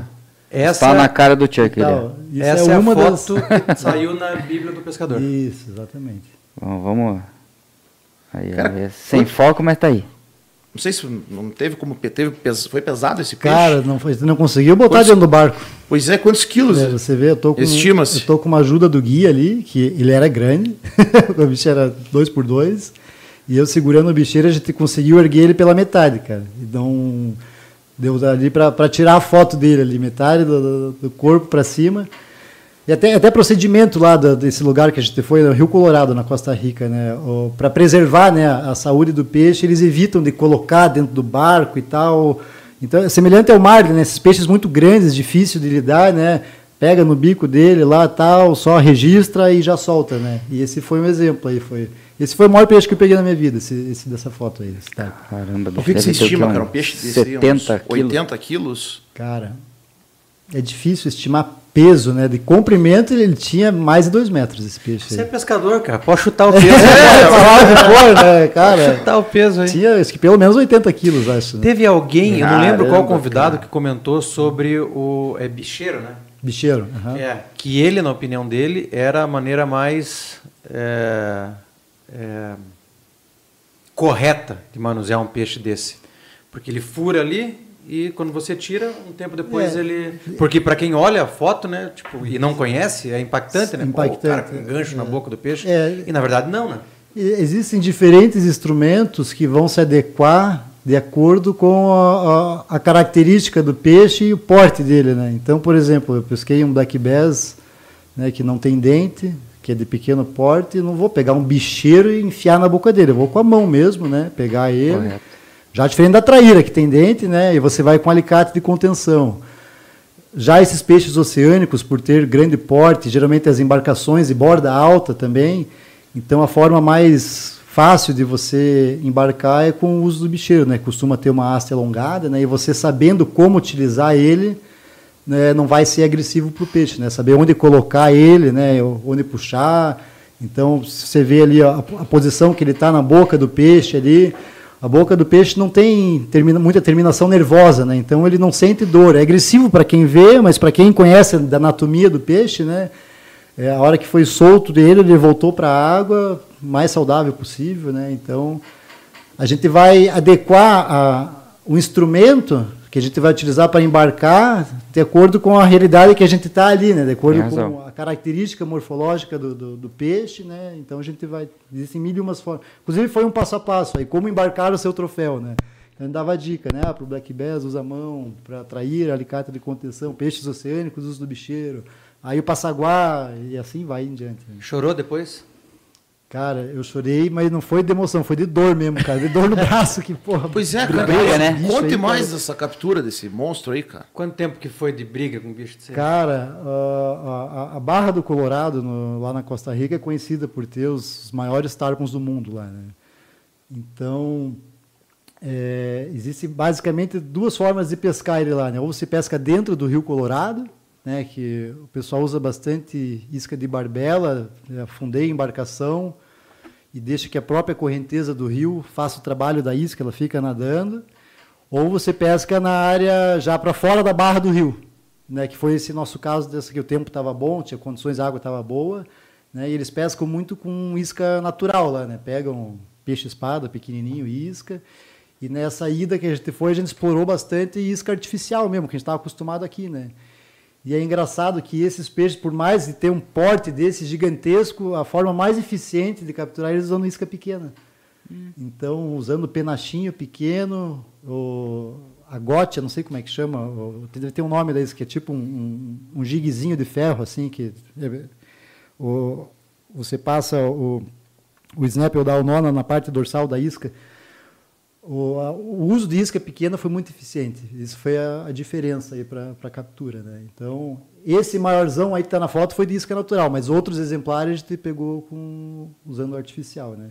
Tem vídeo e, desse, desse peixe? Esse, a gente estava gravando um programa, inclusive, para o Reis, né, que tinha o show de pesca, né? Uhum. Hoje virou o De Conto Show de Pesca, antes era o programa do Reis. A gente estava aproveitando fazer matéria para a Bíblia e o programa pro Reis. Aí tem que buscar nos arquivos lá. Do, acho que do, do, Ah, mas a gente não tem aqui. Aqui não, aqui, não, ah, não, tá. não, é tanta coisa, né? Que... E quanto tempo mas, de, de, luta? Cara, foi bastante, velho. Foi, olha, por, por, por baixo uns 40 minutos brigando aí. Cara. E o peixe é muito forte. Você imagina um peixe de 2 metros de comprimento sair inteiro fora da água. Cara, assim, ó, monstruoso, né, é cara? Insano, é, né, é, é, absurdo, é, diz que ele é, pula não seria a, expressão, salta né? Mas que ele salta muito, né, cara? Sim. E é nessa que ele Isso, escapa. E ele, e ele respira, Faz um né? espetáculo, né? É, o, Ele o tarpon ele é valorizado assim a captura dele pela esportividade, a dificuldade de você conseguir embarcar. Primeiro pela característica dele, ele tem a boca muito óssea, então é muito duro para conseguir fazer penetrar o anzol ali, cara. Então tem a técnica de você, de a hora que ele pegar, você dá várias fisgadas contínuas assim, ó, né, para fazer perfurar a boca dele. Depois que perfurou, o bicho pula feito louco, né? E tem eles os gringos comentam lá, o curve-se perante ao rei, né? O peixe pula, você se abaixar, se, se curvar ele para descer a linha, para ele não cair em cima da linha, não estourar. Então são muitas variáveis que fazem que para o índice de captura é muito pequeno, né? Então por isso a, a esportividade dele ele é conhecido né, mundialmente como um dos peixes mais esportivos do mundo. Não e foi um desse que o o Johnny Hoffman? Não, aqui. O Gabriel Hawari. Gabriel Hawari ah, pegou? em Paranaguá, Ah, né, cara? Isso aí é uma façanha, porque é um peixe que não é, não é das nossas águas aqui, não é comum, né? Uhum. Ele aqui no Brasil, ele costuma descer até ali o Espírito Santo, ali no máximo, ali, né? É mais comum na região nordeste, né? Eles chamam de camarupim na, na região nordeste. Fala tarpon, até tarpon, né? E aqui na nossa região aqui é muito raro, cara. É muito raro. Eu já fisguei um tarpon aqui na, na, na, na, região costeira de São Francisco do Sul, mas ele escapou no primeiro pulo. Mas foi uma vez na vida, nunca mais tinha visto. Aí volte meia, esporadicamente, tem cananéia, né? no- tem um guia de pesca lá, o Marquinhos, que por sinal, o bicho é fera. Ele embarcou um tarpon grande, né? Você tem notícias, acho que no, no próprio em frente ao Yacht Clube de Caiobá, pescaram um tarpon uma vez. Então, volta e meia, um ou outro se perde aí, né? E acaba caindo. Pega o ônibus errado e cai aqui. daí. É. Porra, se exatamente. perde muito, né? Porra! É. Porra. Não, assim, tem que consultar o pessoal entendido aí da, da biologia, qual que seria a explicação, né, para ele vir parar aqui, né? Porque não é a área dele, né? Aqui a nossa região sul, su- sudeste aqui não não é comum. né? Drogas. Então é até uma é, você arranca não o- a maior façanha não é nem fisgar, você conseguir embarcar, né? Porque é um peixe muito difícil de embarcar, né? Então realmente foi uma façanha aí, cara. É, É, tirar o esse- chapéu. Esse, esse Pia e o Gabriel, até um abraço aqui pro Gabriel. Ele, porra, tem um currículo de roubalão enorme, cara. Pegou muito roubalo grande. E ele falou que o tarpo foi o peixe que mais desafiou ele É, o tarpo, momento. ele tem uma, Foi a uma briga mais insana que ele É, travou com o peixe. É, ele tem uma força que é descomunal, né? Nesse, nesse lugar que a gente foi na Costa Rica, é um sarro que na pousada eles têm uma, uma jacuzzi que eles deixam virada assim a hidro para os braços, né? O pessoal volta da, da pescaria e põe os braços lá para Ah. receber um- uma massagem lá para conseguir aguentar o dia seguinte. Pra cara. relaxar, né? E, cara, e você pega um, você você torce para não pegar outro do mesmo tamanho, cara, porque é um sofrimento, cara. É, um peixe é muito forte, cara. Então, não sei se vocês já viram, você torcer para não pegar peixe grande. O, Fa- Eu o Fabrício contou uma história. peguei um atum de 55 quilos. Você é louco. Peguei- no mesmo dia pegamos um de eu e minha mulher, né? Daqui a pouco ela tá assistindo vai dizer que "Ah, eu tava junto, eu e ela. Pegamos um de 55 e um de 45. E o de 55 acho que foi, não, minto, de 45 foi o primeiro. E eu já estava satisfeito, falei, não quero mais, não não, Não quero mais maior, não? E daí entrou de 55, porque Não. é insano, cara. Cansa demais. Você torce mesmo para não pegar outro. Depois que você pegou o primeiro, você não quer mais É, tem peixes que a força é, é fora né, da, da, da casinha aí, né? O outro que eu destaco é o bijupiraca. Bijupirá, a briga do bijupirá, cara, é um peixe insano, cara. Ele tem muita força. Foi o, o, o tarpo foi o maior peixe que eu peguei, mas o que eu considero a maior briga mesmo, de embate, assim, foi com o bijupiraca. O bijupirá, ele... Esse a gente tem vídeo aqui. Tem foto Isso, vídeo, esse, né? esse nós Tem. temos. Vamos fazer o seguinte, Arthur. Vamos fazer um sorteio antes de da. Vamos. da- Então vamos. Arthur, câmera em mim, por favor. Pô, Arthur. Que, cara? 33 anos, Arthur. Eu tendo que chamar tua atenção ao vivo. Quando você ir pra aquele lugar. A cara que ele fez. Vamos sortear aqui o. 10 anos de praia pisando em siri, Você sabe, chefe. que- você sabe que você vai precisar sortear aí, Latino, ou não? O que, que eu vou precisar sortear? É? Você está sortear. sabendo já? Não? Por que que você está demorando tanto aí? O quê? Você tá. Ô, Sara, teremos um kit aqui que foi cedido pelo nosso amigo César Kuroski. Um boné do Clube Cascudo. Uma linha Trilon. Isso é de nylon. Trilon é a marca. Trilon é a marca? Essa aqui é nylon? É. Então, um carretel de linha, Põe um adesivo junto E- de brinde aí. um adesivo do Clube Cascudo. Lembrando que quem for de Curitiba, retira aqui na agência. Quem for de fora, entra em contato com a gente por esse QR Code que o Arthur vai colocar em algum lugar aqui. Cadê? Vou Cadê? pensar no seu caso, tá muito aí. Esse QR Code que vai aparecer na tela para vocês é o QR Code do WhatsApp do Podpesc, moçada. Esse QR Code que está na tela de vocês. Então, quem ganhar, escaneia esse QR Code, tá? Manda mensagem lá no WhatsApp dizendo: ganhei o prêmio da live do Juliano Andretta. Já É. diga qual prêmio que vocês ganharam, que fica mais fácil pra gente. Tive uma ideia, inclusive, cara. Diga. Tive uma ideia. Só antes de mais nada, vamos ter o sorteio também desse é, do- é, prêmio aqui do, do Big Boy, que é São um dois. suporte, suporte de, lin- de, de isca, né? Aqui. Você colocar aí na beira do seu bar, colocar iscas. E esse aqui é para também outros É um penduricários, né? porta-treco, é. Porta-treco. Tá, esse vai ser o outro sorteio. A ideia, Arthur, do lado, Fala, do, do, do Fala, lado do bonito. QR Code, coloca o nosso número ali. Você quer que eu coloque o número? Sim, porque daí teve um problema Ah, da. é. Daquele dia lá, quem está vendo pelo celular não consegue escanear o QR Code. Então, em só breve- coloque ali do lado. próxima. número Só, aí. por favor, me mandem o número, porque eu não lembro de cabeça. Tá. Ah, tá bom. Já mando pra mim, você. por favor. Mas é isso aí, tá? próxima Participem do sorteio, comentem, curtam. Falando O em vídeo aí, curtir, se né, inscrevam. por favor, curtam, curtam o nosso vídeo, compartilhem com os amigos é, e deixem o like pra gente, por favor. Se inscrevam no canal. É, dá um joinha aí, Certo, moçada. dá um Não custa nada, é só um clique. Lembrando- E nos ajuda bastante. Exato. Lembrando que o sorteio é pelo chat, moçada. O Arthur está carregando ali o sorteador, vai aparecer na tela. É, quem ganhar, moçada, e estiver assistindo pelo, pelo celular, tá? Amanhã você assiste no computador, escaneia o QR Code. A gente vai dar um jeito de colocar um número para vocês aí também, mas também é uma opção, tá certo? Então, o primeiro brinde é do Massaferro aqui, brinde eh, cedido pelo nosso amigo César Kuroski. Pau na máquina? Bora lá. Contagem regressiva. Tá lá no seu Whats. Ricardo Pereira. Opa. Esse, esse cara ganhou na, na última live. Ganhou? Eu acho que ele ganhou alguma coisa última live. Eu acho. Eu Parabéns, vi pelo, Ricardo. pelo, Levou. pela fotinha ali dele. E se eu não me engano, esse rapaz. Mas tudo bem, pode ganhar hoje, né? Fechou. Pode, hoje pode. E que ganhou de novo, quer dizer, quem ganhou já não ganha mais o próximo, tá? Já não ganha mais o próximo. Só aproveitar e mandar alguns abraços aqui para. O cara tem uma lista rapidinho, rapidinho. Vai. Esse é o lado bom de ser um espectador ativo do Podpesc, porque toda semana tem prêmios, toda semana tem sorteio, e vocês que estão nos assistindo, se todas as segundas-feiras vocês comentarem no nosso chat, né, vocês têm a chance de ganhar um prêmio todas as segundas-feiras aqui. Exatamente. Então, rapidamente aqui, mandar alguns abraços que eu anotei.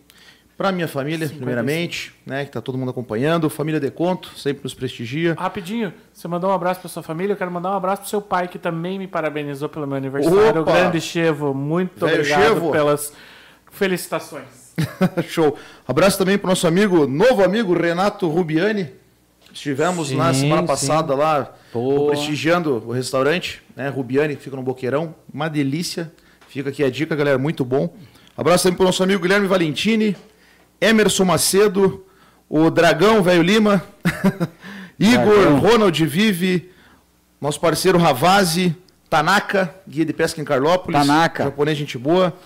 Para o nosso amigo também Francisco Martim, deve em breve aí fazer parte da. Pegador de chapéu branco com ferrinho de tilápia. Isso! Essa história aqui pra gente ao vivo, em breve. E pro Caruncho, parceirão aí da família também. Valeu, Gonçalo. Fechou? Fechou a lista. Então, beleza. Ricardo, manda mensagem lá no, Podpe- no WhatsApp do Podpesc, que a gente vai dar um jeito de chegar até você. O brinde, então, teremos mais dois sorteios, moçadas. Moçadas não, né? Moçada. É, continuem acompanhando aí, comentando no chat, que uma hora vocês ganham. Você é advogado, cara, por favor, né? É, Cuidar é desse eu- vocabulário aí. Meu, me empolguei, mas eu não sou advogado aqui. Latino, Bicho ligeiro, né, cara? tá na sua É mais tela. ensaboado Olha aí, ó. que bagre, cara. Está na sua tela o QR Code. Olha aí, ó. assim Aqui a gente faz ao vivo, moçada. O QR Code, ó, maravilhoso. QR Code do WhatsApp do Podpesc que está na tela de vocês. Para quem não conseguir ler o QR Code porque está vendo pelo celular, tem um número aí. Então você faz um print e depois manda. Ó o dedão na tela. Fechou? Aí, ó, tá aqui, ó. Tá e ali. esse negócio aqui? Arthur, coloca a foto do. é, O vídeo também, né? Do Bijupirá. é, primeiro a, a foto do bijupirá. Que daí a gente vai mostrar o vídeo. Esse você falou que é o peixe mais forte que você Cara, foi a briga mais insana da minha vida. Mais. Quatro horinhas de briga. Superou o Robalão, Quatro cara. horas. Quatro... É, o Roba- Robalão daqui a pouco a gente fala. Nós vamos falar dele, Daqui a pouco a gente fala do Robalão. O, não, esse eu. eu tô- Esse sou eu. Isso, Arthur. Esse aí que apareceu na tua telinha. Esse. Meu Deus do céu, cara. Caramba, velho. Pô, e um camarão pequeno. Foi pescando o robalo na costeira com materialzinho leve de peva. Então, varinha de 14 libras, Misericórdia. camarão cara. de 7 centímetros, chumbinho de 7 gramas. Rapaz do A varinha do Pietro ali, a varinha do Pietro. Tamanho nem sempre é documento, viu, Marcelo? E a hora que o bicho pegou e saiu em disparada, a gente, cara, que trem é esse, cara? A primeira coisa que vem na, na cabeça é o robalão, né? Que é o local ali que, né, que Promissor. promissor para robalão. E o bijupirá, eu tinha uma, uma sina com esse peixe aí, cara. Ele era assim um, um desejo de, de capturar ele porque eu tinha passado uma experiência marcante já num campeonato de pesca da Ponta do Poço ali na- na- em Pontal do Sul, que é um campeonato que eles organizam todo ano. E nós estava pescando ali na região da- do Canal da Galeta ali na que é uma região de muito peixe grande, né? E tava o nosso barco e o barco do lado o Eixo, né, o de conta. E a gente engatou um casal de bijupirá, ele engatou um e eu engatei outro. Entrou uma encrenca. E Duas encrencas. Salve-se quem puder, né? E Nossa. tome linha e barco daqui, barco de lá. E no final das contas, ali um pouco de, de nervosismo, né, cara? De a ânsia de, de- de querer embarcar o peixe, os parceiros do lado, vai, vai, vai, campeonato, né? E o peixe acabou escapando, né? Então, são coisas que, com o tempo, com a experiência, né? Pô, devia ter soltado mais o freio, né? Deixar ele tomar linha, tinha bastante linha no carretel, né? O tio Ash, mais macaco velho, embarcou dele, né? Ah, isso, claro, claro. E eu perdi o bijupirá. E depois, né? Pelo Era fato grande? de ter- era, era grande, era grande. Padrão esse, esse da foto aí, né? E com aquele peixe, acho que o Tio Echo ganhou a prova, né? E nós ficamos, não sei, acho que em segundo, terceiro, perdemos por, por causa desse peixe. E ficou na cabeça, né? Porra, o bijupirá, né? E não, e não é um peixe comum, né, cara? É difícil de, de a gente ver, assim, na, na nossa região aí. Aí, alguns anos depois, estava na Bahia. É, não era nem matéria para revista, nós estava passeando, o pai engatou um demônio. E na hora de embarcar, cara, com um bicheiro meio ah, artesanal, do, do, do- a gente saiu com, com uns barcos de. de ar- não- a pescaria, assim, foi um detalhe, né? Foi passear, né? E o pai pegou o bijupirá e na hora de embicheirar ele, ele girou, assim, como se fosse um tubarão, e arrancou o bicheiro. Aí escapou de volta. Então era o segundo bijupirá da família que tinha escapado. Aí esse aí, depois veio alguns anos depois, a hora que a gente viu ele a primeira vez, eu falei, agora não, agora nós vamos te embarcar, seu Lazarento. Aí, Esse se fudeu. esse, é, esse... Caramba, três horas e o tivemos, peixe com fôlego ainda. tivemos paciência, viu, para tirar esse peixe aí, cara. Três Foi horas, quanto tempo de briga no total, Juliano? Deu quase quatro horas, cara. É, e foi um, Pense, cara. e foi um sarro, né, porque... Você começa a pescar, oito, engata o bicho 8 horas da manhã, vai tirar meio-dia, cara. Foi, foi um sarro. É, esse peixe quase custou o, término de, de- de relacionamento na época. Eu era namorado ainda da Lorena. E a gente mora em Joinville ali, né? Ela, ela é médica, né? Ela trabalha. Então, volta e meia, final de semana, ela tem que passar a visita no hospital e ficar de, de sobreaviso, né? E nesse dia, ela ia passar a visita e nós ia até o Yacht Clube de Joinville buscar ela lá, para dar uma voltinha. E quando ela chegou no JIC Yacht Clube, eu engatei esse peixe. Aí começou a briga, né? Aí o meu pai, a minha mãe ligou para ela e falou: Ó, o Juliano tá com peixe na linha aqui, você vai ter que esperar um pouquinho aí, né, pra gente poder te buscar. Né? Aí a briga foi, foi, passou uma hora, nada, passou duas horas, nada. Tadinha, ela ficou lá quatro horas esperando, cara, até a gente conseguir embarcar esse peixe aí, cara. Mas foi. A gente mediu a distância no, no GPS, né, que fica no barco, ele grava o track, né, a distância, foram oito milhas náuticas percorrendo, Caramba, percorrendo atrás do peixe, né? Porra, E quando você está com material leve, né, você não adianta querer forçar, né, é, é, querer apressar as coisas. Tem que né? ter paciência. O peixe é quem dita a regra, né? Uhum. Então você Fica à tem mercê que, dele né? você fica à mercê dele. Então ali o negócio era perseguir ele, cara. Perseguir ele ia tomando linha. Se eu deixasse o freio muito apertado, alguma coisa podia estourar, algum elo da corrente se rompe, né? Ou o anzol vai abrir, ou o snap vai estourar. Então tinha que ter paciência, cara. Peixe grande, pra você embarcar, o segredo é paciência. Você tem que. Ele falou do piloto de fuga, tá? É, o piloto foi- Ninguém créditos lembra aí. do cara que passa o Passaguá, né, Rod? E o que- E o cara que é, E o piloto também, né? É. É, O cara passou a ter uma mensagem, ele depois de, eu não, eu- não deu pra ver, pra ler? Depois de quanto é. tempo vocês identificaram que era um bicho Cara, pirá? foi depois de uma meia hora de briga que a gente viu que era um bicho Imagina, pirata. O cara tá Até esse pensando momento, assim, né? Essa, essa hora eu vi, cansar o come- começou a dar câimbra no braço essa hora aí, ó. Então tinha que segurar a vara no braço e só ir puxando. Quantas libras essa varinha você falou? 14 libras. 14 libras, ah, 14, guerreiraça Meu mesmo, né, peixe cara? tinha, Também tinha, tinha mais de 20 quilos. uma vara muito bem construída. Eu queria segurar mas não pego essa vara nem por decretos. Caraca. Vai cair teu braço, mas ninguém É, gosta dessa vara. Agora uma coisa bem feita, cara, os É nós, outra, né? é outra coisa. né? É, Os nossos. Então, não, e- parece, Aguentaram firme. Não, e parece que estava escrito, né, cara? É, um arremesso antes de engatar esse peixe, o snap, ele, eu tinha engatado a isca e eu desen- desengatei e veio com o snap aberto. Eu falei, quer saber? Aí eu cortei e amarrei direto. no camarão. Eu tirei o snap fora, Caramba, não bicho. estava confiante, né? Então eu amarrei direto no camarão, o arremesso seguinte bateu. Então não adianta. Tava quando, escrito, é, quando é pra ser, né, cara? Tava Quando escrito é pra ser isso daí mesmo. Exatamente. Quanto é. pesou esse Fizeram demônio? uma medição assim? Cara, peso o, Bo- o? Boga, o Boga Grip, que é a balança ali, ia até 15, né? Então Passou de 15. estourou, estourou fácil, né? E a gente tentou, né, fazer, quando a gente captura esses troféus, a gente tenta soltar, né, as matrizes, né? Mas a, a briga foi tanto tempo, cara, que o peixe ele veio exausto, né? Então não, não teve, como- infelizmente não teve como soltar, mas infelizmente entre aspas, depois que a gente provou esse peixe depois, não sei se já comeram bijupirá? Eu não? já comi. Cara, É do muito céu. bom. É bom? Que Peixe maravilhoso. Eu nunca comi. É Comi uma lá na delícia, né? Na oportunidade que eu fui pra lá. eu É. Jupirá. Tem, tem, tem É criação, muito né? De, de- na Ilha Grande, naquela região ali, eles fazem criação de, de, de bijupirá e fornecem para os restaurantes e tal. E, E quando cara, você é um chegou peixe nobre, peixe cara, saborosíssimo, peixe nobre. né? Muito gostoso. E caiu nas mãos certas, né? Minha mãe na cozinha ali, a bicha é fera, né, cara? Então, ela fez de tudo que é jeito, né? Cortamos em posta, ela fez muqueca, aí cortou em cubinho, fez espetinho. e, Porra, rendeu esse peixe aí, cara. Foi... Legal. Mas e quando você chegou no iate, você apanhou muito?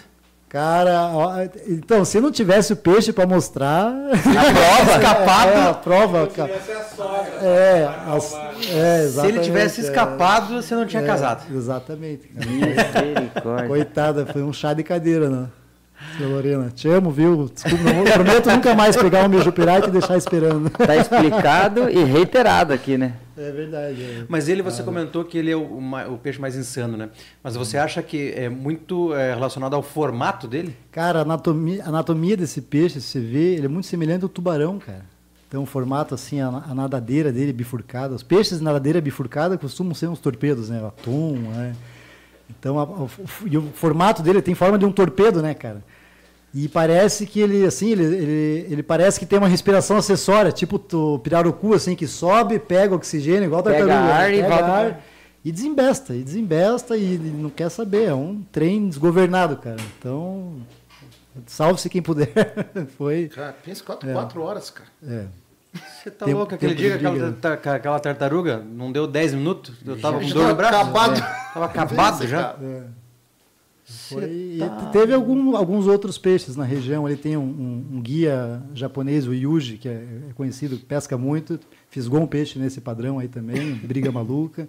Mas não é, não é todo dia, é, é raro. Até nessa na publicação que você fez, acho que do Instagram, né, esse peixe, você escreveu que é um torpedo com nadadeira, né? É. Uma coisa assim, o bicho não tem é. fim, né? Torpedo com nadadeira. em forma de. Cara, sub- submarino incansável, cara. Porra. Mas a gente tem foto de outros peixes que você tem. As do, as do robalo você segura, Arthur, por favor.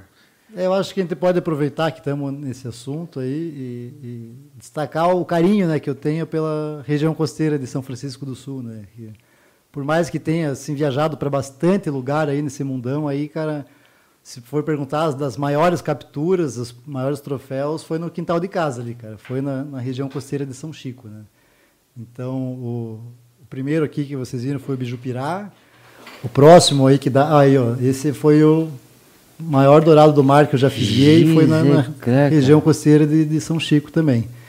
Esse é outro bicho aí que é forte também, cara. Esse deu trabalho para embarcar também. E esse peixe, de- a cor dele dentro da água é absurda, né? Cara, o dourado é um peixe fascinante, né? É lindo demais. Então ele, cara. assim, você, você consegue identificar se ele está ativo ou não, se ele vai atacar a isca pela cor dele, né? Capaz. Então, às vezes, você vê ele meio esbranquiçado, assim, acha ele nadando, meio, cara, você pode jogar um moranguinho com nata, ele tem dias que ele não abre a boca, cara. Moranguinho com Agora, nata. quando ele tá rajadão, assim, mais um azulão mais escuro, assim, você pode jogar toco de, de merda. Isso, isso, isso é isso é graça.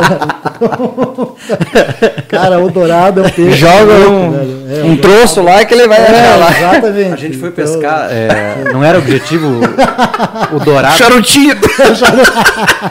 mas a gente tava pescando e não conseguia fisgar. Até que o guia olhou e falou: Cara, você não pode fisgar a hora que ele põe a isca na boca. Você tem que deixar Deixa ele um carregar. Você tá pescando com isca natural. é. Falou: Deixa carregar um pouquinho, que Sim, ele vai sim. ajeitar, aí você chama. Esse é o vídeo do dourado. Isso, esse é o vídeo do Dourado. Mas aí você tava Francisco do preparado. É, aí o que acontece? Era final do verão, que é, é, a época do ano que a água está mais quente aqui na nossa região, que é a época mais propícia né, para a pesca dele. Né? Então, navegando lá fora, a gente encontrou um arrilheiro, que aparece ali no vídeo, ali ao fundo, você vê uma, uma mancha, uma concentração de, de sujeira, né? Tem encontro de correntes, né, de diferentes temperaturas e junta bastante tranqueira, né? Então o dourado do mar ele é um peixe, assim como a prejereba também, alto mar, ele gosta de ficar embaixo de, de estruturas, né? Então a gente identificou esse arrilheiro e começamos a curricar. E tá, nós estava mal intencionado ali, você viu pela tralha ali, né? Então, Mal intencionado. Isso, isso, né? Então tem, tem algumas dicas aí para o currículo do dourado, né? Quando identifica o arrilheiro, né? Tem muita gente Olha que que acha e currica em cima da sujeira, né? Aí, pô, aí vai enroscar a isca e tal. O segredo é você ficar paralelo Olha a ele, né? olha é essa cheio de, imagem, cheio de peixe cara. em volta lá. né? Junta muita vida, né? Em volta dessas tranqueiras aí. E normalmente ele costuma atacar quando você está curricando ao longo do arrilheiro, quando você está na parte de, do mar aberto, a parte de fora dele, né? Então a gente curricou por muito tempo aí não teve nada de ação. Nesse dia, quando a gente veio para a parte de dentro do arrilheiro, a parte da costa, era onde a temperatura da água estava mais quente. E daí foi dois minutinhos curricando, o bicho se atracou aí, cara. E Mas foi o guia comentou nesse dia, é, ele falou, a gente precisa achar alguma, é, alguma coisa boiando, alguma coisa. Sim, Se sim. achar algo com sombra, vai pegar. grandes chances. E daí Grandes acharam, não chances. lembro agora o que, que acharam lá, e realmente, quando, É, quando, passou, quando encontra estrutura grande lá fora, afastado da costa, é, cara, é grande chance de topar aí com encrenca, né? A prejereba, né, um peixe que gosta muito de ficar, né, embaixo de estrutura, né? Os peixinhos pequenininhos vão em busca da sombra, né? E com isso vem os predadores atrás, né?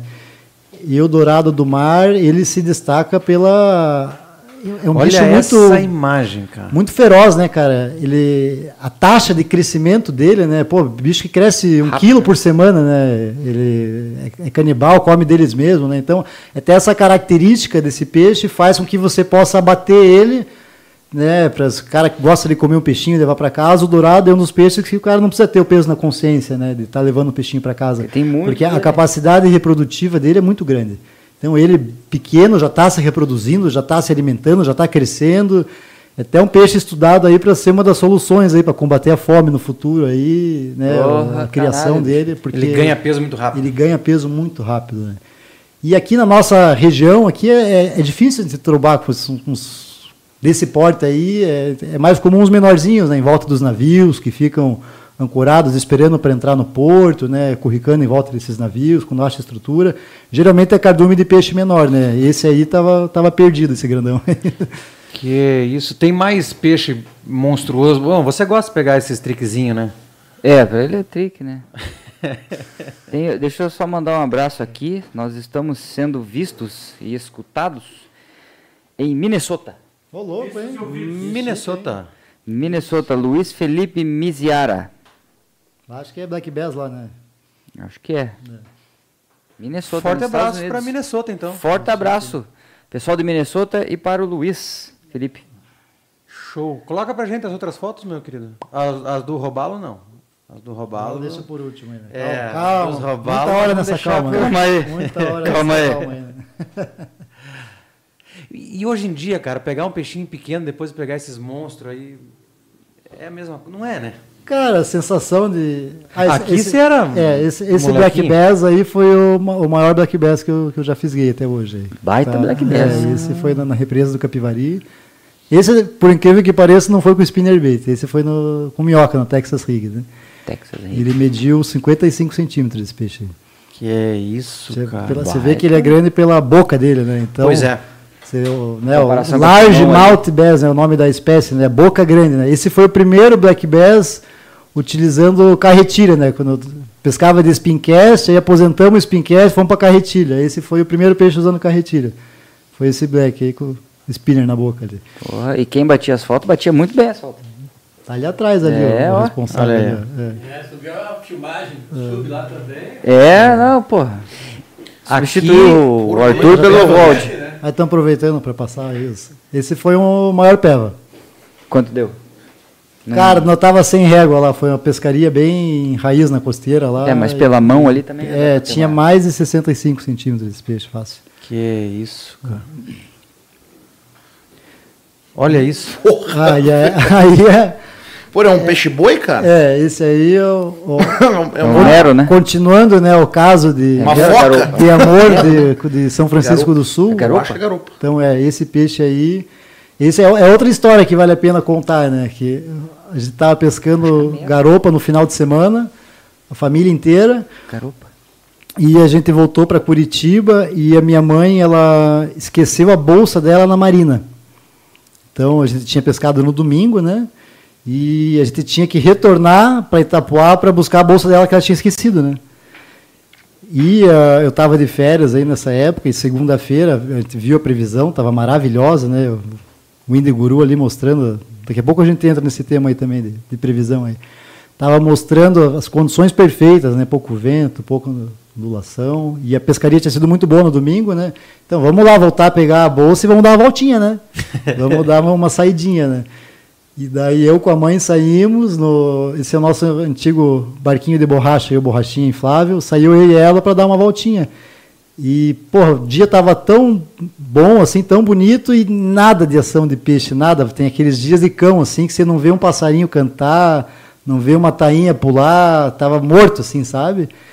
E daí já voltando, cara, pra, passando ali na- nas proximidades ali da, da região do arquipélago das Graças, né? Tem Ilha da Paz, tem algumas lajes próximas ali. Tinha um pesqueiro famoso ali antigamente que pegava muito peixe e fazia tempo que não, não dava nada, um lugar mais fundo. Chegamos com o Chedão ali na primeira soltada, velho. Gatou essa encrenca aí, cara. E foi. Cara, a gente só, conseguiu tirar esse peixe porque ela não encontrou uma toca do tamanho dela para ela se enfiar, cara. Imagina o tamanho da. Porque- Essa é a caverna do Batman, né? É, é, exatamente. Ela veio com a cabeça inteira marcada e tal, né? Que ela, ela Tentou se a, a garopa assim que ela, ela ataca, ela o mecanismo de defesa, ela procura se enfiar nas pedras, né? Ela se acha uma toca, ela abre os opérculos, ela abre e não tem santo que tire, né? É muito difícil você desen- desentocar uma garopa, né? Então, se fosse um peixe menor, capaz de não ter tirado. E essa aí era tão grande que não achou uma toca Não achou uma dela, toca né? pra. Então essa garopa aí, cara, então, dentre os grandes troféus aí, essa aí tá, se destaca aí também, porque também é um peixe que não é comum aqui na nossa região desse padrão, cara. É garopa assim, a gente encontra os peixe grandes, a gente vai para a região de São Paulo, lá no Rio de Janeiro, onde tem maiores profundidades, próximo da costa, ou o sul de Santa Catarina, lá tem umas grandonas também, mas aqui na nossa região, que é uma costa mais rasa, é, trombar com um bicho desse tamanho aí não é, não é todo dia, cara. Essa é GG, hein, cara. Essa é GG. Que é isso, tem mais um, olha aí, ó. Os gigantes do Brasil. É, esse foi o primeiro peixe grande que eu peguei, foi bacana trazer aí junto com o pai. A primeira viagem para a Amazônia também, na pousada Taimaçu, no Rio São Benedito. É, esse rio, ele é bacana que ele foi assim o modelo de, de, de gestão assim de pesca esportiva no Brasil. Né, que o- o- essa pousada ela foi uma das pioneiras a trabalhar exclusivamente com pesca e solte, né? Então ele é um rio que ele tem a, a sua piscosidade, as suas características ali que se é, matasse peixe, abatesse ali, ele não ia suportar a carga, sabe? Então ele o, o, o antigo é o, é Carlão, né, pai? Eu não lembro o nome dele, o Carlão. Fundador, né? Isso. Tá mais com ele, tá com a esposa. Tá com a esposa, né? O, o Carlão na época, a pousada Taimaçu era famosa, o Rubinho fazia muito programa lá, né? E você não pode matar peixe lá, lá era pesca e solte, cara. Então, de qualquer exemplar, tinha que pescar e soltar. E daí chegava meio-dia, tava com os braços cansados já de pegar tanto matrinchã, cunaré, encostava o barco na sombra e ia brincar com os peixes de couro, né? Então, escava piranha pela metade ali, arremessava nos poços, e esse foi o, a lembrança do primeiro peixe grande de ter na linha, né? Esse aí não teve jeito, o pai teve que ajudar a, a tirar mais, né? Do teu tamanho? Mas É, deve- é, exatamente. é. E a, a pirarara é um outro peixe que tem uma força descomunal, cara. Ela dos, dos bagres, ela se destaca aí, né? Que tem né, dentro dos bagres tem piraíba, filhote, né, caixara, coisa, vai, vai embora, né? E a pirarara, ela é E é bonita, tem- é, né, É vitaminada, né, cara? O Vitaminada. rabo desse peixe, olha, cara. É, Essa já é provou do peixe, suco. Peixe arara, né, na, do na linguagem indígena, né? Pira arara, né? Por causa das cores dela, né? E aí, ó, Olha o continuando. Levica. Aí, é, essa foto com o Olivier aí já na, é na questão dos, dos torneios, né? Que não As sei se, é, né? não sei se querem. é, Vamos, é, vamos, vamos, vamos. Abranger agora ou se, deixamos para depois aí, a parte dos torneios? né? Vamos entrar no. E o Levi já ostentando aquele bigodão. o Levi tem mais pelo no bigode que eu tenho na cabeça. é, Le- Grande Leôncio. o, é o Sansão, né? Em vez do cabelo, é o bigode, né? Agora, é, uma conversa de, de bastidores, né? O Raul é, comentou, acho que o Tcheco tinha chegado aqui, né? Que ele falou assim, é, o vice-campeonato que ele, que ele teve com o Levi, ele contou, né? Os dois que ele teve comigo, ele cagou. Mas é que eu ia falar, ele não entrou no- ainda. Né? Deu uma pressãozinha antes ali já. pra- né? Como é que começou essa, essa questão, então, de, de, de, de competidor? Então, né, o, o pai ele já participava de competições de pesca já desde de antes, né? Então, antes de nascer, ele já tinha participado de, de campeonato mundial de pesca na França, né?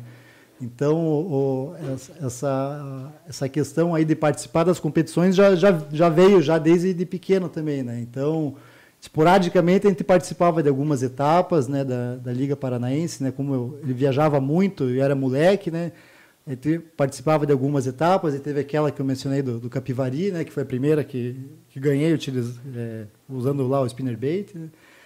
E o início, né, as competições, basicamente, né, roubalo, né, e as provas de roubalo e as provas de água doce, né? Então, a prova do Yacht Clube de Caiobá, então, que é o Deodato Pereira, né, que organizava, eu participei com o pai. E acho que foi nessa aí que a gente ficou em segundo, não, não vou lembrar qual foi o ano agora. É, a prova do Yacht Clube de Guaratuba, a gente participou algumas também. E era assim mais esporádico, né? E a coisa foi ficar séria mesmo a partir do momento que ó, aproveitando aqui o gancho, né, quem está falando de competição, tem que dar o braço a torcer pro pro velho lá, pro Roaldo e a Gisele da Loba do Mar, né? Que eles elevaram o negócio, profissionalizaram, né? Então, a partir do momento que eles passaram a organizar, a coisa ficou organizada, né? Então, o, a Copa Brasil e Vinrude de Pesca é uma que merece destaque e a gente comentar, né? A Copa Brasil e Vinrude de Pesca foi bacana, que assim que foi um dos primeiros torneios que visou a maior integração assim de pescadores de diferentes regiões, né? Que os, os campeonatos costumam costumavam ser muito locais, né? Então aqui ó, a prova de pesca em Guaratuba, a prova de pesca em São Paulo, e eles tiveram essa, essa visão de fazer um campeonato brasileiro mesmo, né? A, a- a Copa Brasil. O- a primeira edição acho que foi em 2008. O, e envolvia mais assim a, a- parte do núcleo de pesca da região sul e sudeste. né? Então, muito gaúcho participava, ah, os paranaenses e paulistas. Né? Então, teve etapa, primeiro ano foi em 2008, teve etapa em Torres, né, no Rio Grande do Sul. Aí depois teve etapa aqui no Paraná. Esse ano eu participei com o Jun Tabata, que é um japonês. Jun Tabata. Isso, que ele foi o meu chefe na pesca esportiva, né? Ele era o, editor-chefe da, da pesca esportiva. E ele foi o meu primeiro, depois que eu deixei de participar do campeonato com o pai, que ele passou a organizar, né? E ficou do outro lado. Aí eu lembro do primeiro parceiro foi o, o Jun Tabata. E a gente foi para Torres, foi muito bacana, a gente aprendeu bastante coisa. Ficamos em posição intermediária ali, né? E o bacana dessas competições é que tem muito intercâmbio de informação, né? Então, juntava pescador gaúcho lá, que era fera na pindoca, aí juntava os paulistas, que meio que apresentaram para nós aqui a pesca de ferrinho, né, de jumping jig. Aqui os paranaenses. Então, esse intercâmbio de informações entre pescadores de diferentes regiões, isso é fundamental para o desenvolvimento do nosso esporte, né? E os torneios de pesca, essas copas aí que envolvem diferentes localidades, isso aí é, acaba agregando bastante, né? E a Copa Brasil em Verrude ficou marcada por isso, né? Esse grande intercâmbio entre pescadores, né? O, aí veio o ano de 2010, o, aí que foi a consagração daí, né? Participando junto com o Levi, que foi a etapa de roubalo em Guaratuba, foram dois dias, né? E a etapa do Black Bass no Capivari Cachoeira. Então esse parceiro aí, um abraço pro Levi aí, cara, aprendi muito com ele. A, a pesca de camarão de fundo ali com o Levi, o bicho é, é, é professor mesmo, né? Então ali nos roubalos ali, porra, o Levisotti ali fez a diferença. Ele mostrou a foto ali, né? Pegou um flecha bonito. Acho que um, um dos dias a gente ganhou. Né, uma das etapas, aí depois foi para o Black Bass. Aí no Black Bass, o- o- os ensinamentos lá do velho aí fizeram a diferença e a gente acabou pegando uns Black bonito e levamos a etapa do Black. Aí na soma de resultados, né, a gente teve- acabou sendo coroado aí como na época campeão brasileiro, né? Era o campeonato brasileiro da época, né? Então, Campeonato Brasileiro. o ano Aí, de ó, tem- 2010 tem foi esse- o- Que é Aí, ó. essa, esse monumento aí. Esse pe- pequenino troféu. é. Aqui, ó. Tem que abaixar mais. Aí. Esse pequenino. Caralho, bicho, olha. É, inspi- inspirado nos troféus do Esse é um Bassmaster, troféu, né? É, é, o mesmo Meu formato. Deus do céu, É. cara. Isso. Que massa, piada. Esse é o, é o Black e um robalo ali, né? Então, Você os- sabe por que eu não ganho um troféu desse, né? Porque se eu ganhar, minha mulher me deixa eu levar embora. Cara, Eu só não ganho porque eu não tenho espaço pra colocar ele. 2010. Mas dava pra tomar uma cachaça nele também aí, ó. 2010. O copão aí. Caralho, que cara, a- colosso de troféu, hein? A, ma- a maior lição desse campeonato de 2010, assim, ó, a dupla fazer a pescaria que, que a gente sabe que está acostumado a fazer e não fazer a pescaria dos outros, né? Hum. Então a gente vê, pô, o cara pegou um peixão lá na coroa, lá na Casa Amarela, aí fica. É, se encarna no meio de todo mundo lá e achando que lá que vai sair o peixe, e às vezes o cara tá com pressentimento de que tem um pontinho secreto lá dentro da Bahia lá e tal, e aí que fez a diferença. A gente saiu do meio da confusão, fomos lá para dentro, e o Levisão engatou aquele flecha bonito que está na foto ali, né? E daí no, no Capivari, cara, foi a mesma coisa, cara. Tava assim os pesqueiros tradicionais assim tava difícil e de intuição assim, um pontinho que tava é, carta na manga, né? Acabou fazendo a diferença entre levou o Black Bass e o Robalo, né? E na soma dos resultados foi o que coroou. E, cara, o nível técnico era muito alto da, da Copa Brasil, né? Então todo mundo que tava lá era fera, né? Porra, os bichos, a gauchada vinha, eles, eles pegavam o histórico do, do- do Google Earth para ver o, o nível da represa, como é que é mais baixo, estudavam mesmo assim a Nossa, coisa, sabe? meticuloso, né? Então, é...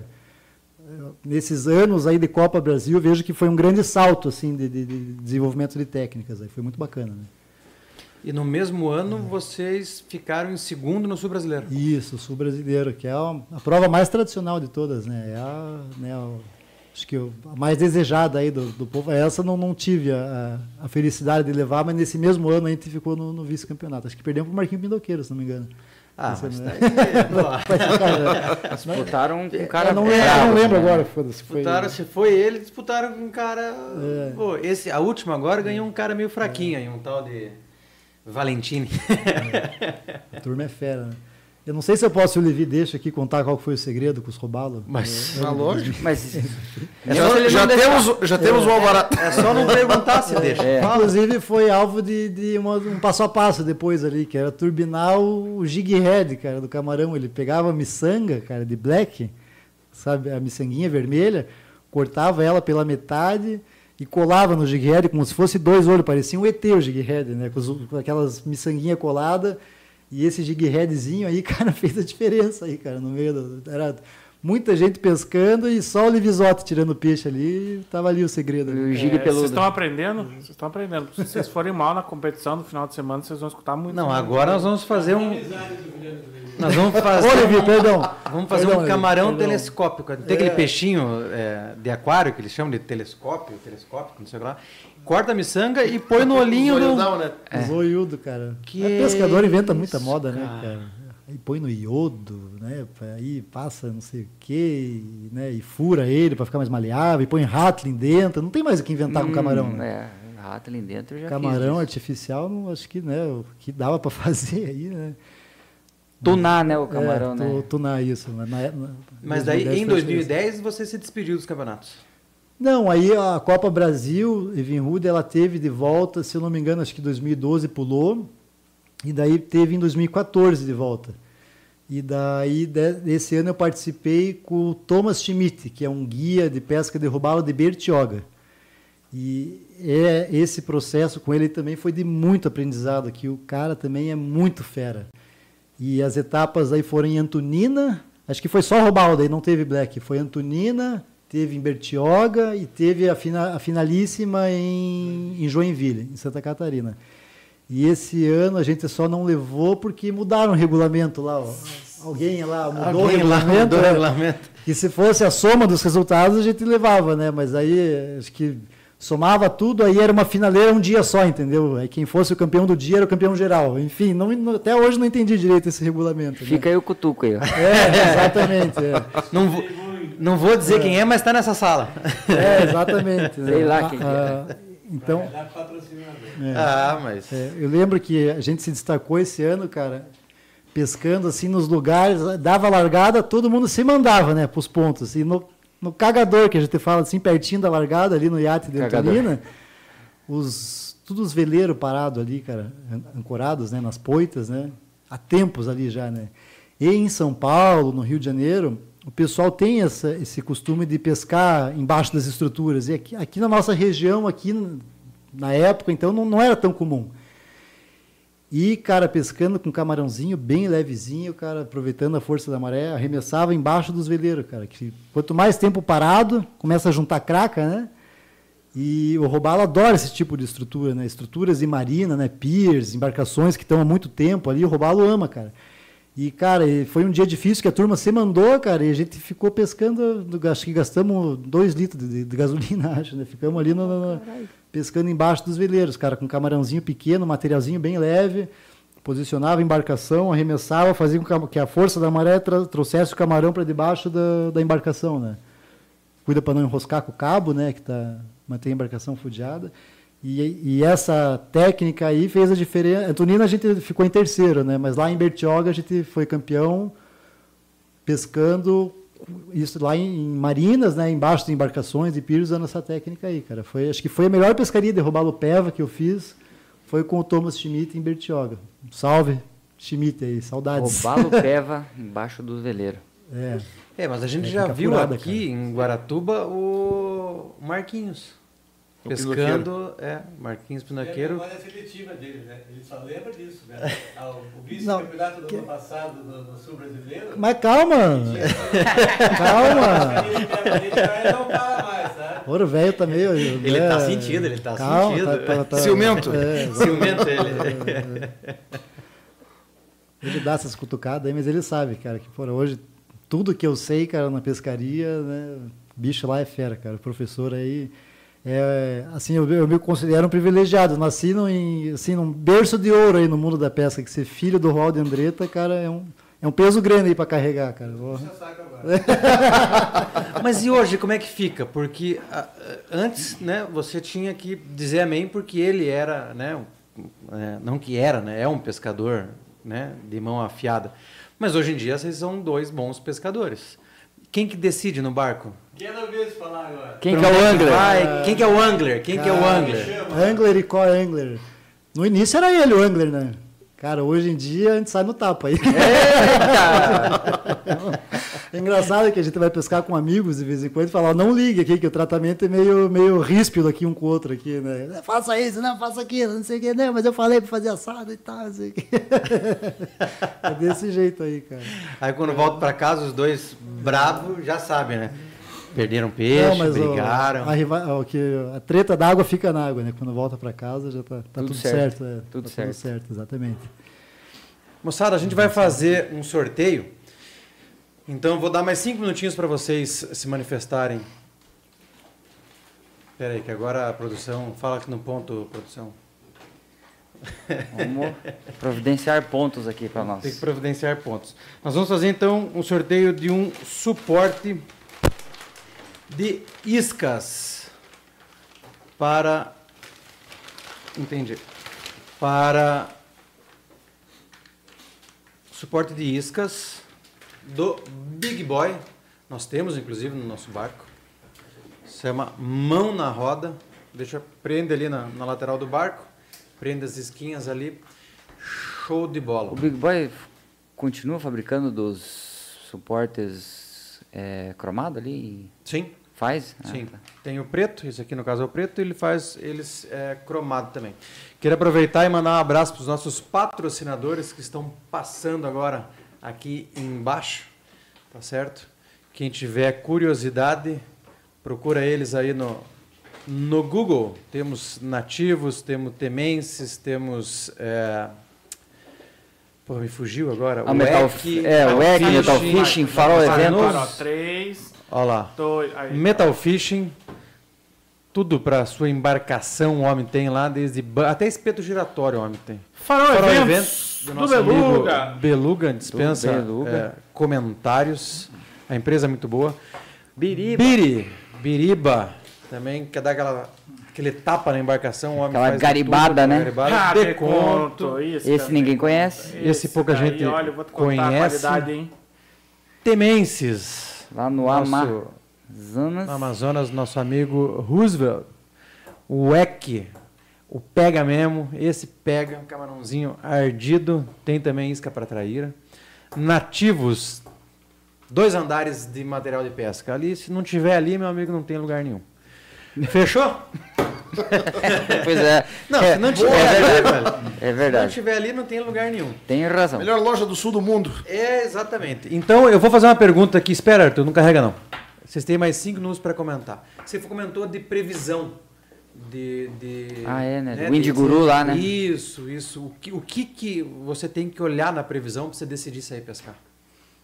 Cara, se você vai pescar no mar, você está num ambiente que você tem que ter muito respeito, né, cara, pelo ambiente que você está indo, Sim, né? sim, Então, sim.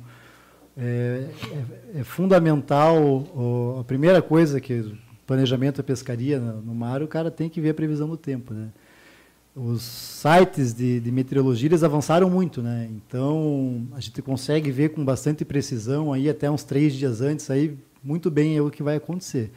O, a a- o outro esporte que eu pratico, o surf, ele ajudou a buscar uma, uma, uma interpretação boa assim desses dados, assim, sabe? E basicamente o que o cara precisa ver para sair para o mar, ele precisa de a maioria dos parâmetros, né, relacionados a vento, a intensidade do vento, a direção do vento, a força da rajada, o período da ondulação, que é o tempo entre uma crista e outra, ah, temperatura, e tudo isso a gente consegue ver de forma gráfica, né? O Indiguru é mais famoso de todos, né? Mas existem hoje em dia muitos aplicativos aí, né, que passam as informações de forma diferente, né? O Indiguru ele ele acaba sendo ma- mais mais consagrado entre os pescadores, né? Que ele passa as informações que a gente precisa para sair para o mar, né? Então a primeira coisa que você vai ver é vento, né, cara? Pescar com ventania é complicado, né? Então ele dá a velocidade do vento e dá a rajada. Aí vai ter lá a flechinha, a flechinha indica a direção dele, né? Então tem a flechinha ah, apontando para cima, significa que é um vento que está vindo do sul e indo para o norte, é o vento sul, né? É o vento que costuma trazer o- as frentes frias, aí o tempo ruim para nós aí, né? Ah, além do vento, uma informação que é muito importante o navegador observar é o período da ondulação, né? O período ele é passado em segundos ele é o intervalo de tempo entre uma crista e outra. Né? Então, quanto menor o período, o cara passou por uma crista, já vai chegar em outra, vai ser complicado o cara navegar né, com um período muito baixo. Né? Então, às vezes, a ondulação está grande, mas o período está bem afastado, assim, está acima de 10 segundos e tal, o cara está uma, uma condição boa para navegação. Né? Então, eu considero mais importante que tamanho de ondulação é o período. Então, quanto maior o período aqui, melhor para a gente navegar aqui na nossa região. Né? Aí, além disso, o Indiguru passa a porcentagem de nuvens, né? nuvem alta, nuvem média, nuvem baixa, e lá embaixo a precipitação. Né? Então, você consegue ver de uma forma gráfica no tabela tudo que vai, os fatores que vão te influenciar na pescaria. Né? Aí vai do conhecimento da, da, da região que você frequenta para ver qual que é a melhor previsão. Né? Então, tem regiões que o formato da costa é, vai ser mais abrigada do vento sul. Então, por mais que tenha um ventinho sul, o cara consegue pescar. Né? Já outras regiões é o vento nordeste. Né? Então, é um, é um longo processo de, de, de, aprendizado, né? de experiência, né? do cara estar tá lá é, frequentando a região e conseguir interpretar esses gráficos. Né? E o interessante do, dos cursos né, de, de, navegação que a gente comentou, o período que a gente foi instrutor aí de arrais e de mestre, o, depois eu fiz a prova para capitão amador também. E, na, e no conteúdo do capitão, a gente aprende tudo isso na teoria, como é que funciona, né? Por que, que tem vento? O que, que causa o vento? Né? Ah, mudança de, de pressão atmosférica, né? deslocamento, o ar sai da área de alta pressão e vai para baixa pressão. Então a gente consegue entender na teoria o que, que provocam essas coisas, né? Então o bacana desses cursos aí de, de, de navegação não é só para o cara tirar a carteirinha lá para andar de barco, né? O cara aprende muita coisa que ele leva para a vida dele, né? Ele vai colocar em prática, né? Na, Coisa durante- útil, né? é. É até importante destacar, a gente falou de arrais, mestre, é, capitão, acho que vai mudar ou mudou as regras né, da Norman, que agora, antes você tinha habilitação de acordo com a área que você navegava, né? Então, águas interiores, o arrais, né? região costeira, 20 milhas a costa, o mestre, e o capitão sem limite. Agora vai ser de acordo com a embarcação que você tem. Então, fazendo uma analogia, o cara vai pilotar um caminhão, tem que ter a carteira específica. Né? Então, por mais que você esteja navegando em águas interiores, você tem uma embarcação que ela é classificada para navegação eh, em região costeira, em, em mar aberto, o cara tem que ser mestre. Então, já puxo a sardinha para a Gisele aí, quem tiver... Quem precisa, tem embarcação aí, precisar tirar habilitação aí, buscar a loba do mar aí para. Essa nova le- legislação já entrou em vigência? Eu não tenho certeza, sabe, pai? Você Não, já vai entrar, vai entrar ainda, em né? uns- Em, em alguns meses. Alguém, alguém comentou aqui. Martinez. Martinez, né? Rodrigo Martinez. É. é, é Porque importante. daí, por mais que o cara nunca vá para alto mar, se a embarcação Se dele embarcação- permite que ele isso. vá, ele vai ter, Tem que, ele vai ter ter que a- ter habilitação. Ele vai ter que ter habilitação. E dele. as pessoas encaram o, com assim com negatividade, putz, tem que ir lá fazer, sou obrigado a tirar isso aí. Só que, cara, a, a partir do momento que você vai para o mar, é a tua vida que está em jogo, cara. Então você precisa ter o conhecimento mínimo, né, do que, que você está fazendo. Então, é, você encarar, a, a tu- você tirar a tua habilitação como, na verdade, né, você está se preparando para encarar uma condição extrema, né? tem que saber o que fazer, né? Então, Pois é. Porra, o, o Capitão Amador te ensina noções de sobrevivência em alto mar, né? Então tá uma, uma condição de, de, de mar extremo, embarcação naufra, né, naufraga. Aí a gente escuta os relatos, né? Ah, eu só sobrevivi porque eu tomei urina. Pô, isso é uma besteira, né? Pô, urina tem sal, o cara toma isso aí, o sal vai acelerar a desidratação do corpo, né? Então o cara ele aprende como se portar em, em situações de, né, de- Extremas, né? extremas, exatamente. Então, tudo isso que, que ele vai aprender nesse conteúdo, ele vai acabar levando para a vida, né? Então, isso é, o pessoal tinha que encarar mais é, de uma forma mais positiva aí, É, né, na hora e de... mais séria também, né? Exato. É, e não é Exatamente. nem o fato do cara cuidar da, tipo, da vida dele, né? Porque é, se ele não gosta da vida dele, ele vai passar por outras pessoas na água que gostam da vida delas, Exatamente, né? Aí é. se o cara for um tongo, ele está colocando em risco a vida de outras pessoas, né? A lenda dele. Além da dele, obviamente. Com certeza. Vamos sortear então o suporte de iscas é, Big Boy. Arthur, meu querido, carrega para nós. Lembrando, moçada, quem ganhar, escaneia o QR Code aí e manda mensagem pra gente no WhatsApp. Ok? Se não mandar mensagem lá, o teu brinde volta para sorteio. Pip, pip, pip. Ostraíra Fishing. Esse já ganhou. Esse já ganhou. Esse já. Já ganhou. Esse já ganhou. um- Olha aí, um. Vocês têm Parabéns. que acreditar, moçada. Hoje, Sempre tá duas conosco. pessoas que já ganharam, ganharam novamente. Lembrando que a pessoa não pode ganhar dois brindes no mesmo dia, tá? Então, o que não é o caso aqui. Então, meu querido, você já sabe o procedimento, manda mensagem pra gente lá no WhatsApp do Podpesc, que a gente dá um jeitinho do seu brinde chegar até você, ok? Teremos, por fim, ainda mais o sorteio de um brinde, que é um porta... Um porta-utensílios, né? Aqui vai... é, Porta-traquitanos. alicate, tudo aquilo lá que se deixa jogado no teu barco e pisa em cima depois e não acha quando você precisa. Tá aqui, ó. Suportezinho do Big Boy. Vamos falar dos robalão? Chegou a hora, chegou a hora. Agora é hora da verdade. Chegou a hora. Arthur, põe pra rapidinho, nós. Rapidinho, só pra Ah. quem ainda não, não viu o QR Code. Está Ah, na tela tá aqui, agora. ó. Está na tela de Certo. vocês aqui. De primeira, hein? O QR Code, não mude de lugar. O QR Code e o número do WhatsApp do Podpesc, tá certo? Esse WhatsApp, moçada, é só para quem ganha brindes, tá bom? Obviamente que se você quiser entrar lá e sugerir um convidado, quiser elogiar, quiser falar mal também, fica Quiser à vontade. comprar, comprar o boné também. Quiser comprar os bonés, tá certo? É, manda mensagem pra gente lá também. Só não coloque a gente em grupo de família, não precisa mandar bom dia, não precisa mandar boa noite, tá bom? Latino, vamos fazer um teste Vamos. ao vivo, assim, sem combinar nada? Fiquei com medo. Vamos fazer um teste ao vivo, Vamos, sem vamos, combinar nada? vamos, vamos. A gente tá montando a lojinha do Podpass, que em breve teremos camisetas e novos modelos de boné. Sim. Quem quiser camisetas do Podpass, que manda um eu quero no WhatsApp, que a gente vai bolar e vai ter um desconto especial para quem mandar agora, mandar um eu quero camiseta do Podpass no WhatsApp. Fechou. Fechou?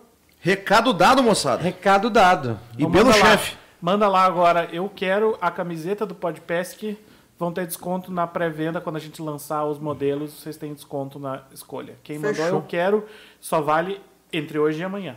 Só vale entre hoje e amanhã. Fechou. Manda quem pode, obedece quem tem juízo. Fechou? É, Agora o senhor, por gentileza, coloque a foto daquele robalito, Aquele robalinho pequenininho. aquele trick, o primeiro. O primeiro. Primeiro, É, o primeiro é pequeno. Me- Esse, esse é primeiro, daí. né? Então, Olha o tamanho do monstro. Cara. Esse é pequeno. Que é isso, cara. Cara, e esse é pequeno. Porra, parece um leitão, cara. é, é bacana, até eu estava no início falando da minha irmã, né? Eu contar como é que despertou a minha paixão pelo robalo flecha, né? Nós estava pescando na época só de plug, né? Então acho que era, era no Rio Guaraguaçu. Tava eu, o pai e a Ali. E ela arremessou uma garrinchinha, não sei se vocês já viram, a Miholuri, que era o popper, que você lixava a lingueta superior dela, e daí ela virava um popperzinho que você trabalhava, e ela trabalhava como de barbela também. Nossa, então, não, é, é chamada não. deles. Nunca viram falar na garrinchinha? Não. É, é uma isca consagrada das antigas, aí o povo das antigas conhece a garrinchinha. O, o, Isso aí ele não falar quando ele veio aqui, é invenção dele. Do Garrincha? O próprio. Ah, né? mas será que ele não falou? Ah, é, o garrinchinha. É, mas ele é que falou. Ele, é, ele fez tanta loucura com isca já, né? É, Porra. exatamente. Uma das, das ideias lá mirabolantes, que de mirabolante não tinha nada, né? Produtivo pra cacete. Então a, a garrinchinha foi por muito tempo uma isca aí que era campeã aí do, do pincho no, no Mas ele, manguezal, não, né? mas ele não comprou tudo. Não adiantava ele É, sobrou, deixou sobrar umas pra nós aí. Ô, Garrincha, me vê uma dessa aí, cara. É, eu É, nunca- traga uma garrinchinha pra nós testar, né, cara? Algumas garrinchinhas. É. Isso. Aí, cara, voltando, eu nunca esqueço. A minha irmã pinchou, tinha uma, uma galhada deitada, era próximo da, da barra do Guaraguaçu, bem no repontinho da maré. Ela arremessou bem no, no, no, no, no- no sovaco, assim, do, do- do- da galhada que estava, e bem na ponta dessa galhada, vindo para o meio, tinha umas folhinhas.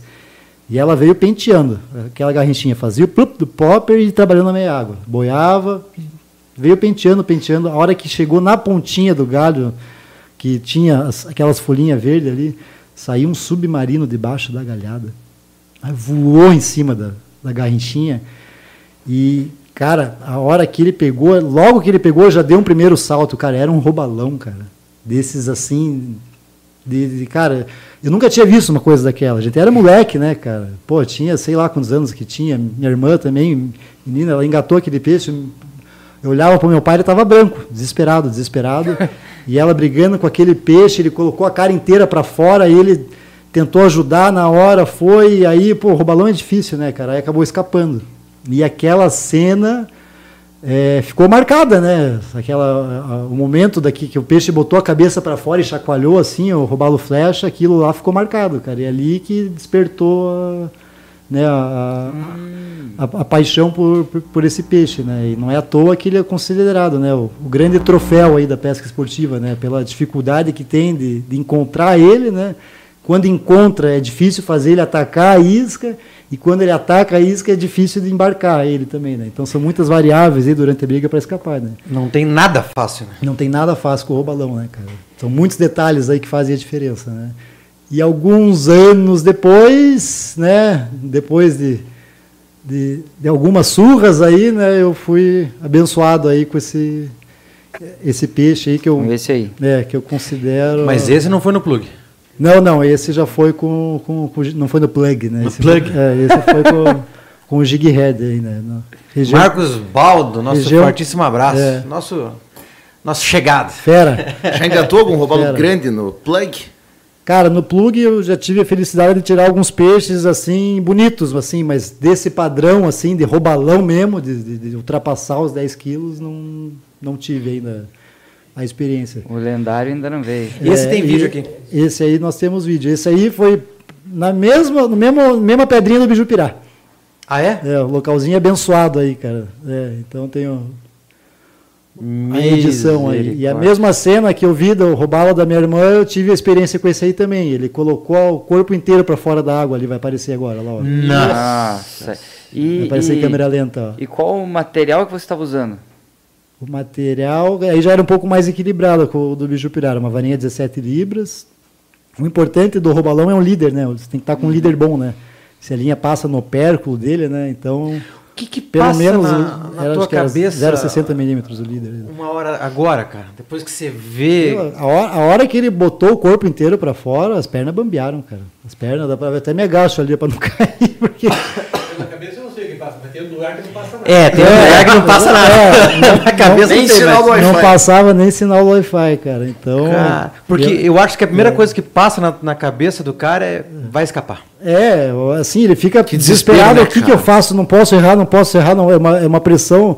O cara tem que ter um, um psicológico muito bom para domar um peixe desse, né? E ele e um peixe desse porte pular igual ele pulou, cara, que geralmente o robalão ele pega e ele fica brigando embaixo, né? Ele Uhum. dá aquelas cabeçadas dele, não levanta. E esse aí já veio para cima e pulou, feito um animal, cara. E, porra, não, não só as pernas bambearam, né? Tá inteiro Pois é, tremendo, cara. igual a vara verde, né, cara? Que engraçado, o próprio Valentini falou, que é outro pescador de robalão. Sim. Ele falou que o, os gigantes, assim, é difícil ele É sair difícil pra ele fora sair. pular, cara. É, Mas briga no fundo, Briga né? no fundo, é. O- Esse aí tava com Esse aí tava tava adiantado. esse estava Meu endiantado. Deus, passou na hélice, ó. É, talvez ele, ele, ele engoliu a isca inteira, sabe? Quando o peixe ele engole a isca inteira. Olha né? isso, cara. Caramba, meu. Cara, a hora que ele apareceu. Que coisa não, linda, Tá, tá sem a trilha sonora, né? Eu meti um, um hardcorezão pauleiro aí. combinar Nossa, ela nem cabia Meu Deus do céu, cara. Pula na água, pula na água. que tá torcida pra não deixar. Não cabe no Passaguá. Não cabia. Tive Ah, que- mas vamos combinar que esse passaguá também não tava nem perto de. Olha, cara, olha Passar isso. Você tá Mas o maluco. peixe também já veio, pô... É, ele foi, um- foi um tempinho. né? de- Cara, não consegui botar ele no meu colo, cara. de pesado. É. Eu tive que fazer ah, força a segunda vez pra conseguir botar no colo. Olha, cara. Aí, olha Que que- coisa. A largura do lombo desse peixe. Que peixe bonito, cara. Olha só. Esse, cara, isso- Peixe esse, esse peixe é um peixe. Não é à toa, né, que desperta tanta paixão, né, e fascínio pela turma aí, né? O Robalão é. Olha, calma, enfiando a mão inteira lá dentro. pra- Olha isso. Misericórdia, cara. Cara, Você que... tá louco. que Essa boa, foto hein, durou cara? 3 segundos, né? Não aguentou É. ficar segurando muito mais Olha tempo. isso, não. mano. Era grande esse E peixe, era um tem jumento, cara. soltar ele meio que rapidão também. Foi né? medido esse peixe? A maior, não, a gente estava no, foi as duas oportunidades que eu tive de, de engatar esses peixes aí, nós estava despreparado, né? Tava sem régua é, homologada, né? Tanto da IGFA quanto aí da, da BGFA. E daí esse aí o que a gente fez, a gente deitou ele no, no, no chão do barco, que é um piso meio de, de, de borracha, e a gente marcou, né? O comprimento, né? Da- da boca dele até a cauda. E depois medimos lá, deu 119 centímetros. Né? 119. 119. 119. é. É, a, medida correta né, de peixes na ladeira bifurcada é fazer no meio da cauda. Né? Esse, esse aí e o próximo foi na, na ponta do rabo, 119 na ponta do rabo. Né? Se for considerar a, a parte da bifurcada, perde aí uns 4 centímetros. Aí, Ah, meu centímetros, amigo, mas 4 centímetros aí, nego. Mandar um abraço para Brasília. Luiz BSB nos assiste de Brasília. Forte abraço, querido. Agora, cara, é um negócio insano. Você tá maluco? É, esse, esse peixe eu considero, não, não foi o maior, mas eu acho que é o troféu da minha vida. Isso aí, se perguntarem. Qual que é o troféu da tua vida? É esse aí. Esse Não é o próximo que a gente vai mostrar? Eles são peixes parecidos, é que a briga desse peixe foi uma coisa de doido, né, cara?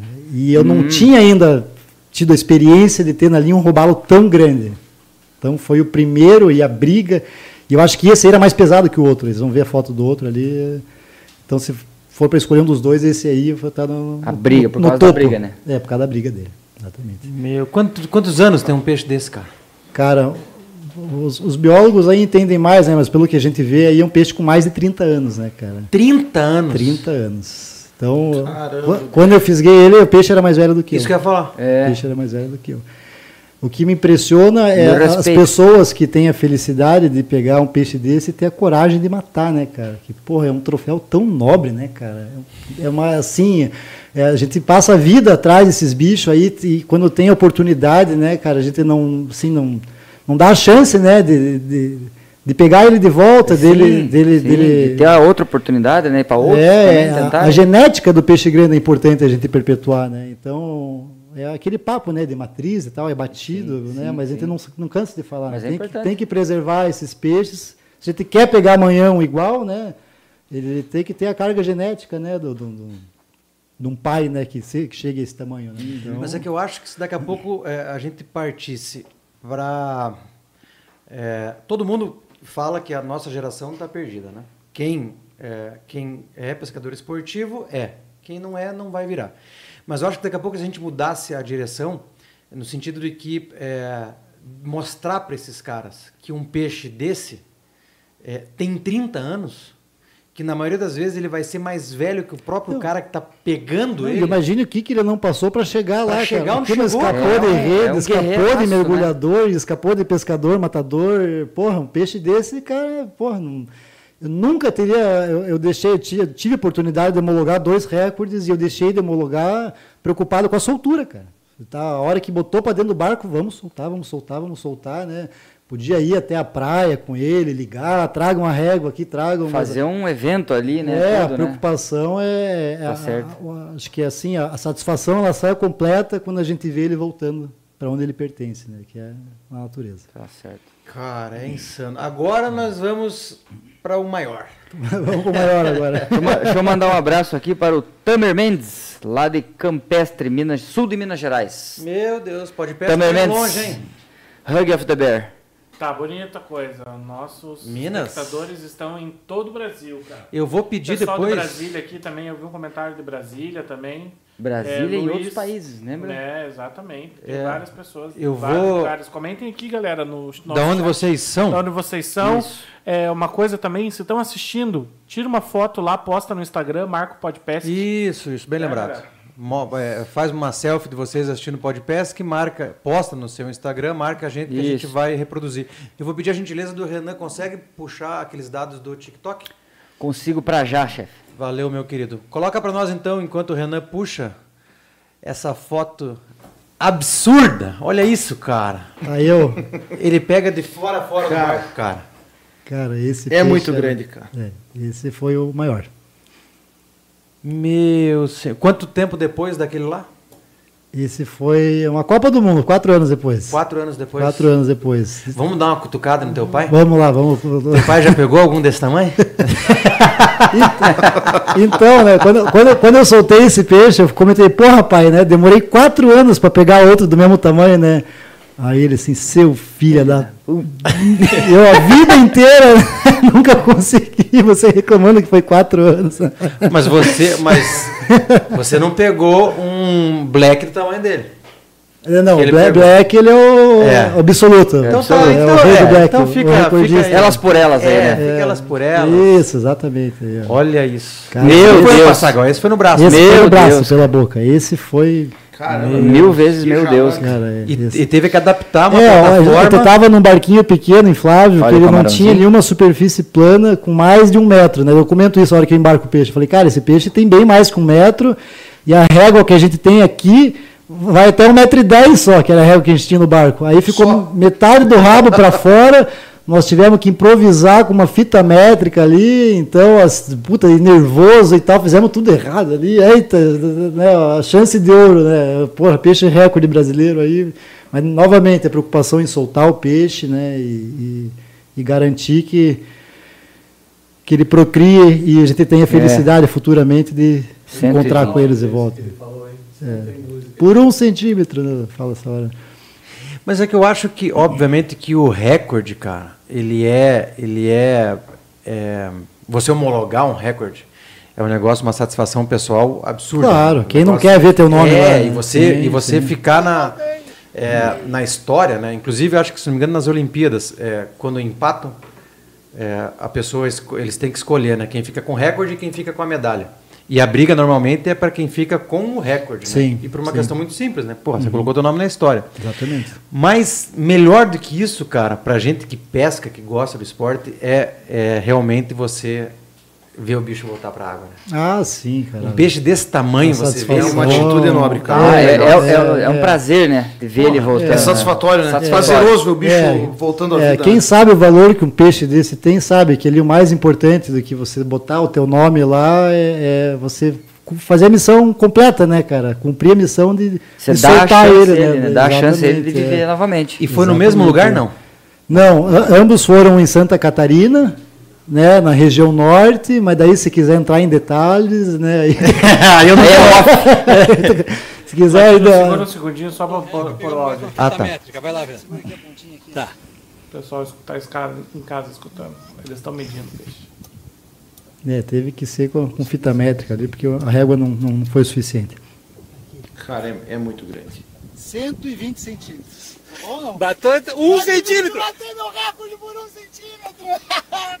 No borrachinha. Borrachinha, isso. Então, e camarão pequeno de volta. Cara, esse, esse já era um pouco maior, esse camarão. É que o peixe era tão grande que o camarão parece pequeno na boca dele, né? Mas é- era um camarão, ambos camarão da, foi da, da TNT, né? Até mandar um abraço pro Rafael aí, que Falei com ele hoje. Forte abraço, meu querido. faz um produto de qualidade aí.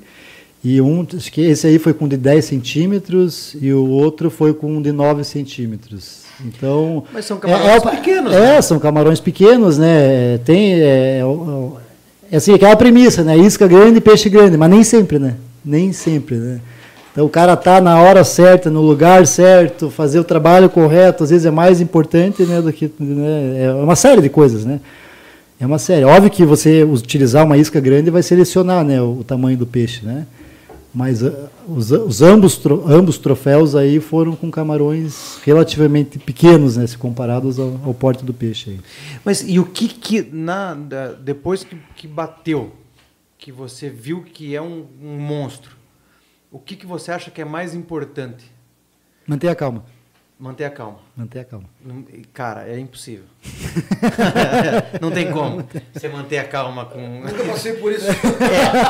É, Mas vamos imaginar que você não consegue manter a calma, que você está se cagando todo, você está tremendo, você está pensando que vai escapar. A- a- a- passa na minha cabeça a todo momento, quando a gente pega um peixe bom, e ó que os meus peixes bons estão muito longe disso, mas a primeira coisa que vem na minha cabeça é que ele vai escapar.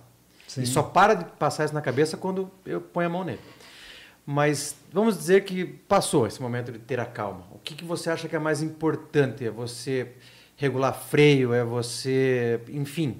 O que, que você É, diria? cara, que- acho que não, não existe uma fórmula eh, que ah, faça isso, faça aquilo. Você é muito do feeling na hora da briga, né? Você sente, né? O peixe está fazendo mais força do que você, você tem que liberar um pouco o freio. Muito também da região onde você está pescando. Né? Às vezes você precisa dar uma travada nele para ele não ir para a estrutura. Ou ele vai para o meio das pedras, atravessa, aí você tem que abrir o carretel, né? Para deixa ele correr, senão a linha ela vai estourar nas pedras, entende? Então, assim, é muito da situação do momento, aonde que você está pescando, né? a característica do teu material. Às vezes, está com material, você consegue dar uma forçadinha mais, ou está com material mais leve, você não pode querer forçar, senão vai estourar. Então, não, não existe uma, uma fórmula perfeita para ser seguida, né? É da, da, da vivência, da experiência do cara e no feeling ali, meio que dosando o que fazer. Olha o testemunho do pai coruja aqui. Ele foi tão sangue frio que ele tirou o elétrico da água e falou, vai ter que seguir de motor. Foi Me- atrás é, com medo, é, com medo da vara isca. E outra mão tirando o elétrico da água. É, e eu consegui é. seguir o peixe de motor. É, é, assim, as situações críticas No filme, que envolvem sucesso, você tem que raciocinar, né? Não adianta deixar a emoção tomar conta, né? E ficar a- a- aquele bijupirá que eu perdi, que eu comentei, foi uma lição muito grande, né? Porque eu na ânsia de querer embarcar o peixe, de querer forçar, acabei perdendo, né? Então acaba sendo uma lição, né? Aí quando tem um peixe grande de volta na linha, aí você, né? Fica mais comedido, assim, né? Tem É. que, é, ele que dá as regras, né? Ele dá as regras e você tem que É, agir de acordo que- com o que ele tá. Eu acho que realmente o que você falou, ter calma é o mais importante mesmo. Porque, primeiro, se você não tiver calma, você não vai ter o raciocínio. Exatamente. Você vai estar desesperado lá, daí como é que você vai raciocinar? Regular a carretilha, o melhor jeito de você trabalhar ele. Vou seguir o peixe com o barco. Como é que você vai raciocinar se você é um cara desesperado e não tem calma? Então, Exatamente. realmente, ter calma, é, acho que é. Se Não ter for para né? elencar alguma coisa, é, acho que é a primeira. Primordial. Primordial. É, depois, nem que leve o tempo que for para recuperar o peixe, né? Tem muita gente que às vezes abate um peixe grande assim, que a primeira soltada ele já vira de lado, né? Mas, porra, o peixe está exausto, né, cara? Ele brigou Sim. por muito tempo. E não morreu, né? Ele tá É, exausto. então a forma de você saber como proceder também é muito importante, né? Para ter sucesso, né? Saber como soltar o peixe é importante, né? Sim. Então, isso também é fundamental, né? que você trabalha, a gente já tem perguntado isso para vários convidados, cada um tem uma, uma ideia. O, o tirar o camarão do fundo, né? Pouco, muito, é, rápido, com frequência, como é que, a- a- como é que você pesca? O robalo, né? Lógico. Cara, isso, isso também você adapta de acordo com o dia, né? Tem dias que ele só pega quando você está arrastando o camarão, você nem toque de ponta de vara dá. Né? E já para o robalo flecha, normalmente é uma, é uma forma mais enérgica de trabalho. Né? Esse segundo aí que vocês viram agora foi trabalhando o camarão de uma forma enérgica, né? num toque só levantando ele do fundo. Já o primeiro lá foi dando o toquinho normal de peva.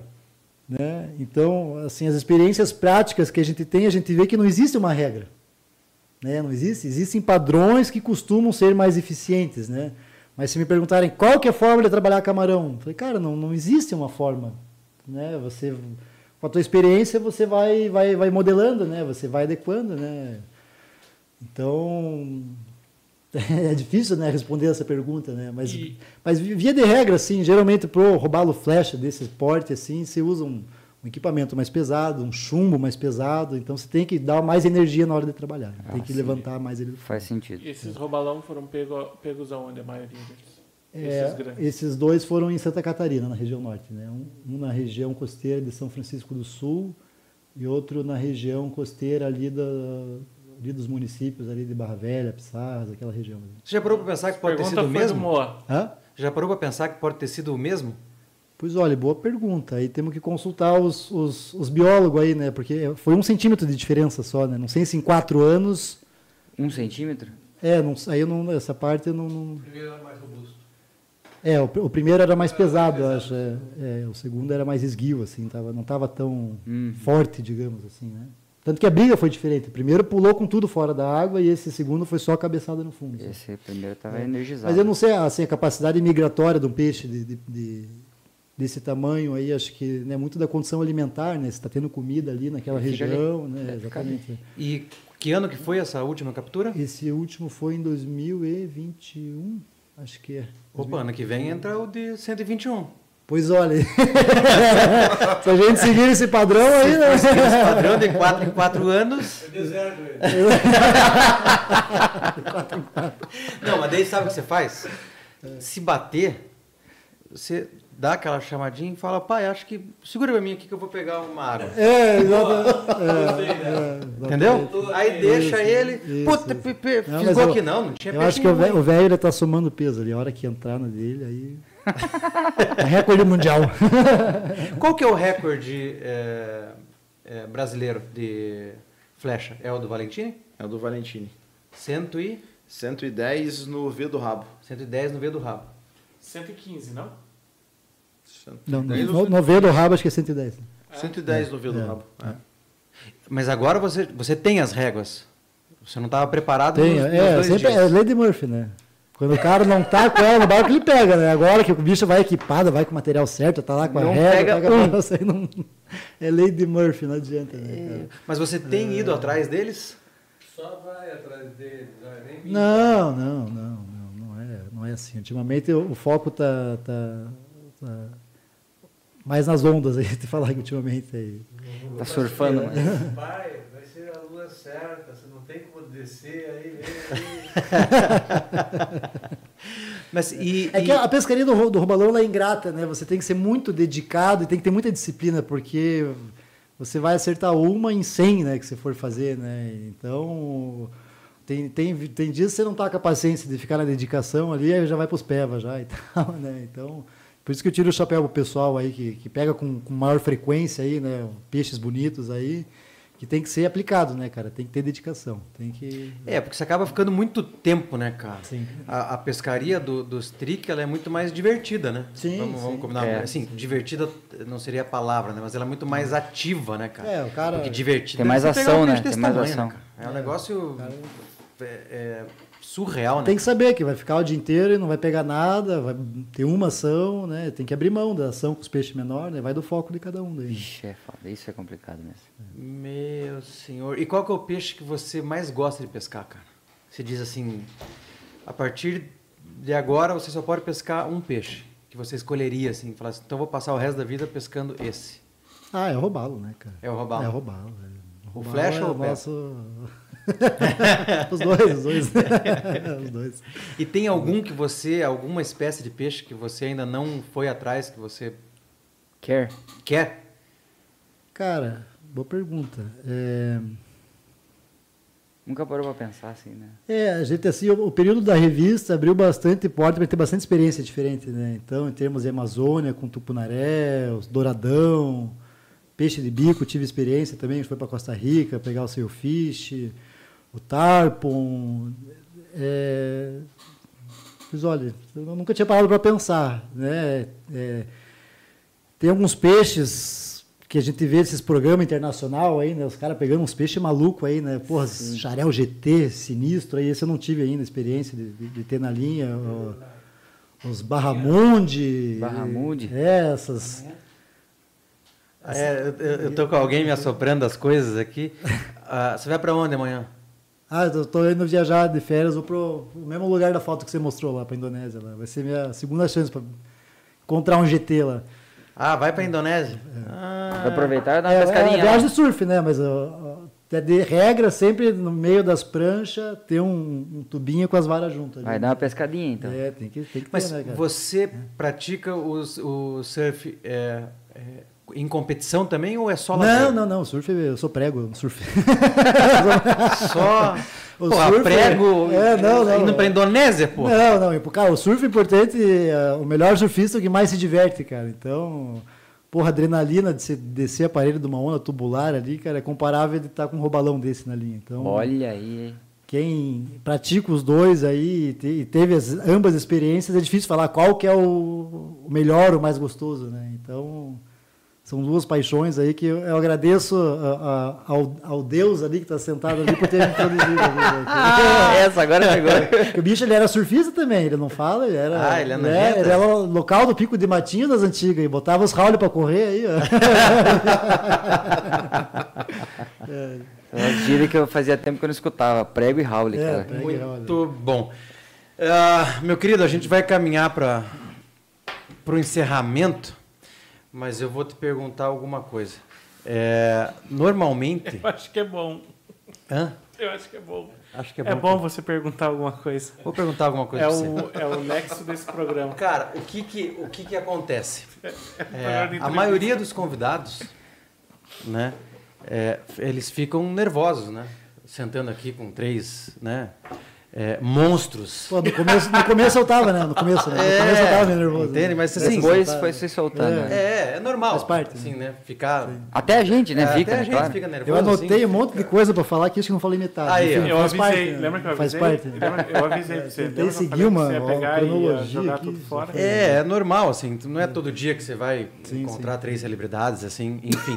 Rockstars Curitibano. é, popstars curitibanos. Lembrei de uma, mas pode dar recado. É, aí. mas assim, normalmente depois que, né, no dia seguinte, os convidados mandam assim, caraca, Latino, esqueci de falar, porra, putz, esqueci de falar. Então eu vou permitir você olhar para tua colinha e você é, Vamos ver aqui, vamos ver ver. se um você assunto. esqueceu de falar algo, porque amanhã você vai lembrar. Tua mulher vai lembrar, tua mãe vai lembrar, teu É pai vai lembrar. Porra, por que você não falou tal coisa? Então eu vou te dar uns, uns minutinhos para você consultar a sua cola. Enquanto isso, eu vou passar a bola pro Renan, porque o Renan lembrou de alguma coisa. Eu lembrei de uma coisa mesmo, mas eu não achei ainda aqui, aguenta aí. Tá, Então, então peraí, ó. Quer ver? Volta pro latino. volta para mim aqui. Volta pro latino. Agora eu achei. Espera só um pouquinho, porque o latino Tá. agora ele tem uma tarefa árdua. Eu tenho uma tarefa Muito árdua. obrigado, latino. Ah, vou novamente agradecer aos nossos patrocinadores que estão passando embaixo da sua tela. Metal Fishing, Latino, por que você mudou a voz, Latino? Farol Evento. Latino, por que você mudou a voz e fez uma voz de locução? Eu tentei imitar o Chuck. É... Biri. Tarefa difícil. Eu tentei imitar o Chuck, não Quer consegui. ser eu, que é né? Quer ser eu? imitável. É, o Chuck é imitável. Exclusivo. Conto. Nossos patrocinadores, moçada, nos ajudam a tocar esse, esse projeto aqui. Temenses, então, sempre que a gente pode lembrá-los, temos que fazê-lo, porque sem eles seria bem mais difícil. O EC, o EC tá com a gente aí desde o começo.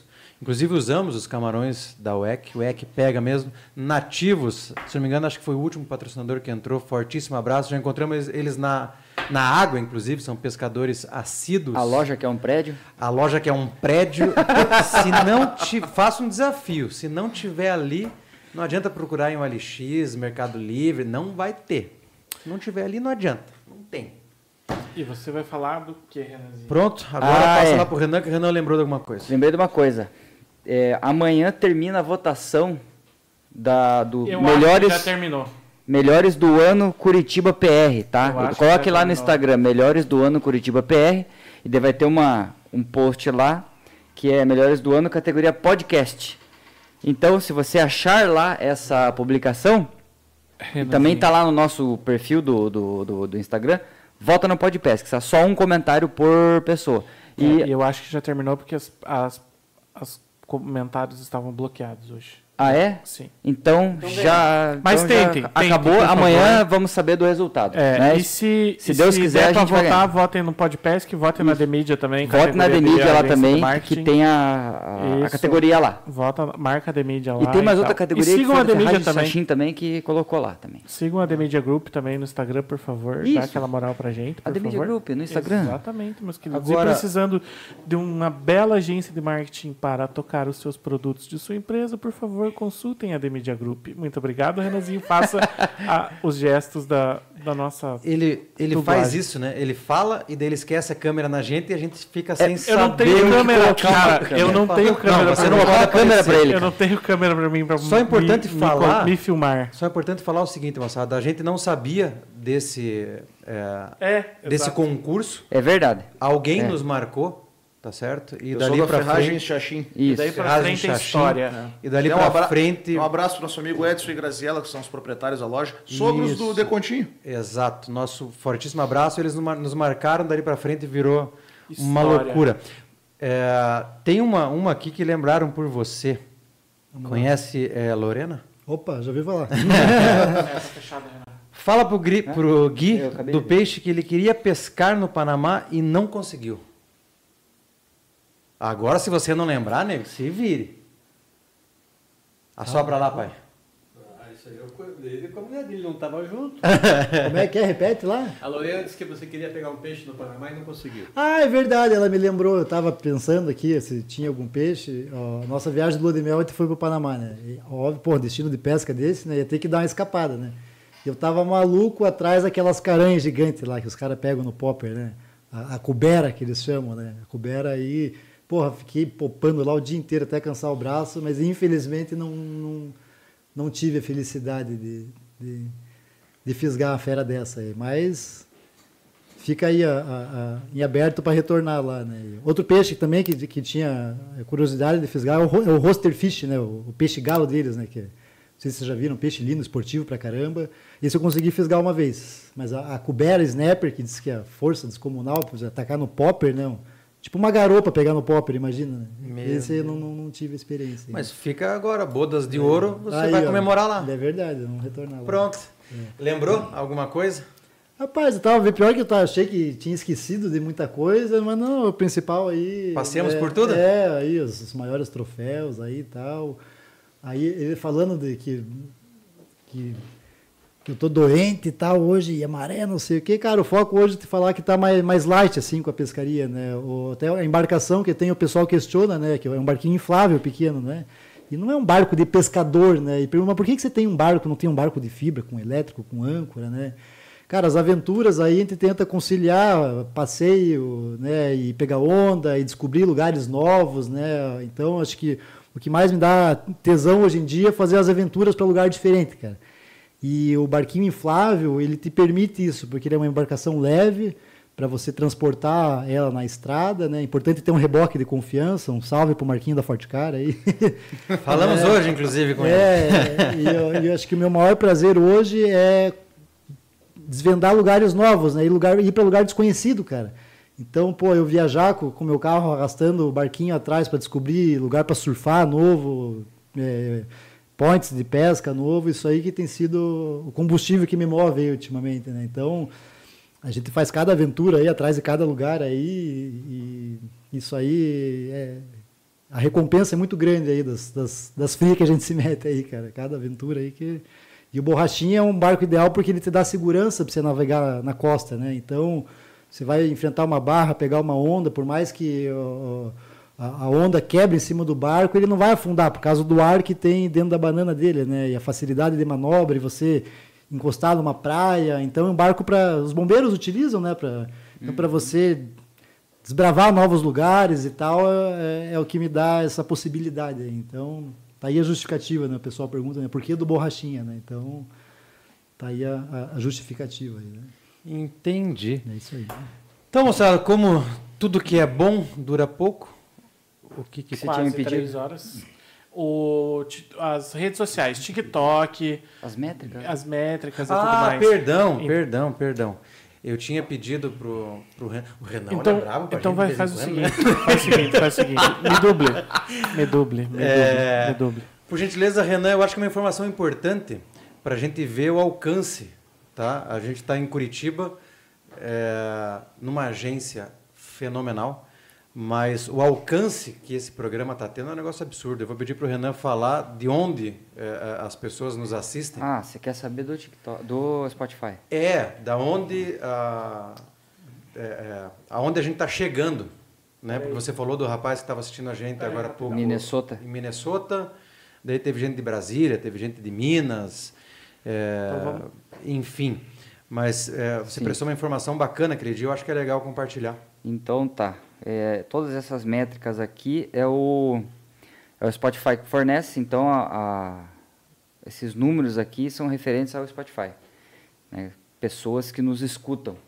Então, assim, do, do 100% da audiência que nós temos no Spotify, 98% é aqui no Brasil, 2% é nos Estados Unidos, né? E abaixo disso vem Portugal, Paraguai, Argentina, Canadá, Austrália, Colômbia, Nova Zelândia, Espanha, Japão, Luxemburgo, Uruguai, Suécia e Alemanha.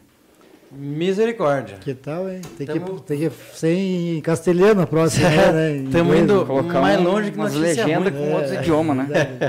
Os homens estão internacional. Tamo nojento. A gente podia fazer a próxima live em inglês, inclusive, né? Lógico. Let's Ah, go. Bora. O que, que vocês acham? Let's go, boy. É, eu tô I'm in. fazer em inglês. Vamos the lá, books cara. on the table. Vamos lá. Isso. Já começamos bem. Vou complementar a informação do Renan, que a gente tem é, audiência em Portugal, Estados Unidos, Rússia, Indonésia, Índia, pelo nosso querido YouTube. Os, os- o YouTube, os principais países são, além do Brasil, Portugal, Estados Unidos, Rússia, Indonésia e Índia, meus Quero queridos. saber como eles nos entendem na, Rússia. Indonésia. Né? lá.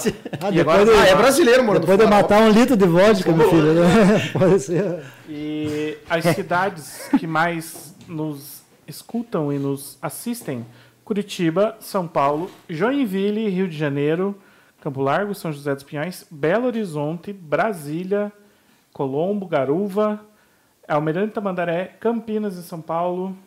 E a gente também tem Presidente Prudente, Porto Alegre, Recife, Canoinhas, Miami, Caramba. Florianópolis, Salvador, Manaus, Fazenda Rio Grande, Goiânia, Várzea Grande, Mato Grosso, Teodoro Sampaio, Foz do Iguaçu, Torres, Guarulhos, Fortaleza, Marinha, Maceió. Cuiabá e Belém do Pará, Teresina, João Pessoa e assim por diante. Tem uma lista gigante. cara. Senhoras e senhores, senhores, uma salva de palmas para toda essa audiência É fantástica. verdade. Porra, vocês são foda, galera. Muito obrigado. Moçada, então a gente tem mais um sorteio, tá? Antes de, de, de fazer o sorteio, eh, enquanto a gente faz os agradecimentos aqui, vocês comentem, aumenta a chance de vocês.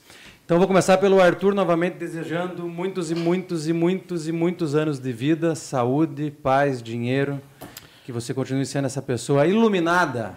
Pô, obrigado, meu querido. Obrigado, Latino. É, obrigado, Chuck. Obrigado, Renan. Obrigado, Juliano, pela presença. Obrigado, Rod. É, muito obrigado a todos os nossos espectadores também que nos assistem agora, nesse exato momento. 22 horas e 53 minutos, depois de 3 horas de live aproximadamente. Passa rápido, né? É, obrigado pelas felicitações de todos que mandaram no chat aqui mensagens para mim é, de feliz aniversário. Então, muito obrigado a todos vocês. De antemão, já peço, não deixe de se inscrever no canal, compartilhem a live.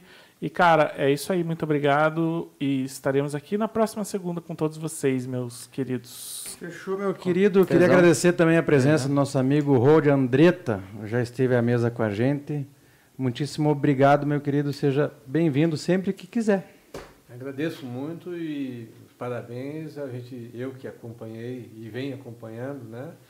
O crescimento e a influência de vocês nesse mercado, um mercado que é importante para muita gente, está crescendo e vocês são bastante responsáveis por isso. Então, o agradecimento de todos os pescadores a vocês, do fundo do coração, realmente é uma iniciativa que merece todo o elogio.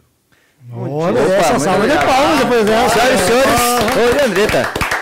Senhoras e senhores, Roald Andretta. Vou falar de novo o pensamento do dia depois desse gancho que o Rod deixou. Quando disserem para vocês desistirem dos sonhos de vocês, sabe o que você tem que fazer? Nada. Por quê? Porque a abelha não tenta convencer a mosca que mel é melhor que bosta. Simples, tá certo? E nós gostamos de mel, nós vamos continuar na parada. Espera só um pouquinho agora, senhoras e senhores. Latino Latino. Palmas pra ele. Agora merece, Latino. Agora. Renan, meu querido, muitíssimo obrigado novamente. Obrigado. A gente se estende demais nos Valeu. agradecimentos. Chuck, meu querido, muitíssimo obrigado. Tamo junto. Deixarei você por último para te agradecer, mas agora o microfone é seu. Opa. Renan, faça seus agradecimentos. Muito obrigado a você, nossa audiência. Vocês são, vocês são os motores que nos fazem caminhar para frente. Muito obrigado mesmo. É isso aí, Chuck, Gil, porra, Tamo junto. massa. Foi uma honra. Meu querido cunhado Rualdi, obrigado pela presença. Arthur, parabéns mais uma vez. Sucesso, Valeu. saúde sempre. Obrigado a The Media Group, obrigado a todo mundo. Valeu. Fechou. Chuckzinho, o microfone é seu, igual você fez no começo, com aquela. Com a aquela mesma, um a- com aquela mesma eloquência. Vem um pouco mais pra cá, bebê. Mais centralizado. Aí, Tem meu. toda uma preparação aí, cara. meu querido. Mande bala. Não, serei sucinto. Primeiramente, Juliano, muitíssimo obrigado. Conversamos na semana passada, você prontamente né, aceitou o desafio de vir conversar com a gente. Não se conhecia, então valeu pela disponibilidade, pela consideração né, que, teve, a- que teve com a gente. A gente fica muito feliz. Arthur, muito obrigado, feliz aniversário, tudo Valeu, melhor. Tamo junto, muito obrigado, Renan França, junto, valeu. Latino. Muito obrigado, Rualdo Andretta, né, pelo prestígio de estar aqui com a gente hoje.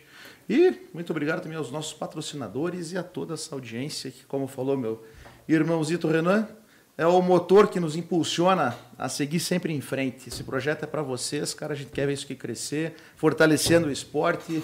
E é isso aí. Melzinho na vamos. chupeta. Meu Deus, Chuckzinho fala bonito, rapaz. Hoje o menino Hoje ele tá- que tá, hein, irmão? Final de Vocês vão semana. ver semana que vem. Sei, isso. Semana que vem o menino tá voando. Juliano, agora te deixei por último, não menos importante, meu sincero agradecimento por você ter eh, essa disponibilidade, essa coragem de vir conversar com três eh, estranhos, né? E no ao vivo. É, ao vivo não é fácil. É, né? no ao vivo. Então, assim, ficamos gratos ah, por você compartilhar suas histórias.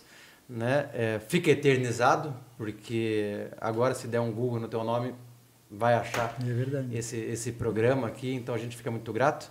O microfone é seu, fale o que bem quiser, só não fale mal de nós, porque nós somos em três e vocês estão em dois. Ei, nós somos Somos em quatro, quatro, nós somos em quatro. aqui É, nós somos também. em quatro. Olha, nós somos dois. baixinhos ainda ali, ó. 1,70m os dois ali. Não é brincadeira essa parte aí. Pô, foi uma grande honra estar aqui. Super feliz e honrado com o convite, né? A minha esposa sabe, até porra, ontem mal dormi direito, de, né, de ansioso para para vir aqui conversar com vocês e pô, foi uma grande honra aí, uma baita experiência. E quando quiserem pescar com a gente aí, tá, o Borrachinha tá tá de portas abertas aí para fazer as aventuras aí e sair pescar com o pai lá em Itapuá, nosso barco fica lá e é isso aí. Vamos continuar aí que as segundas-feiras não são mais tão ruins assim, né? É muito gostoso acompanhar o, o bate-papo com o pessoal aí. É- Cada convidado que vem aqui é muito enriquecedor, né? Cada um com, com suas histórias aí. Então tá formando grandes pescadores aí, com certeza, aí, o podcast. E, e fomentando o nosso mercado, que é importante, né? Então, só agradecer aí. É isso aí. Show de bola. Aceitaremos Maravilha. convite, mas ano que vem, porque pela conta, Ah, é verdade. é ano ó. que vem que Fechou. entra o 121. Fechou. Senhoras e senhores, Juliano Andretta.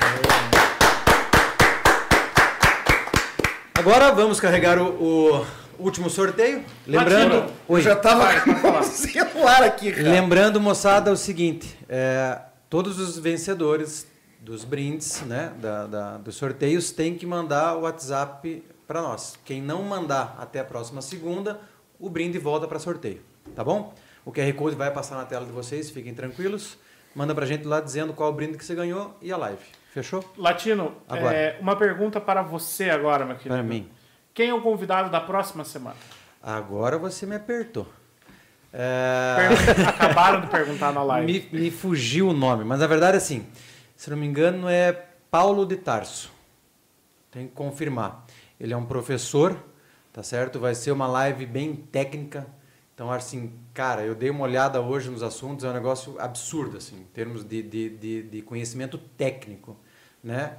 É, é pescador e é estudioso, então, assim, vai com certeza engrandecer aí é, o conhecimento de todo mundo.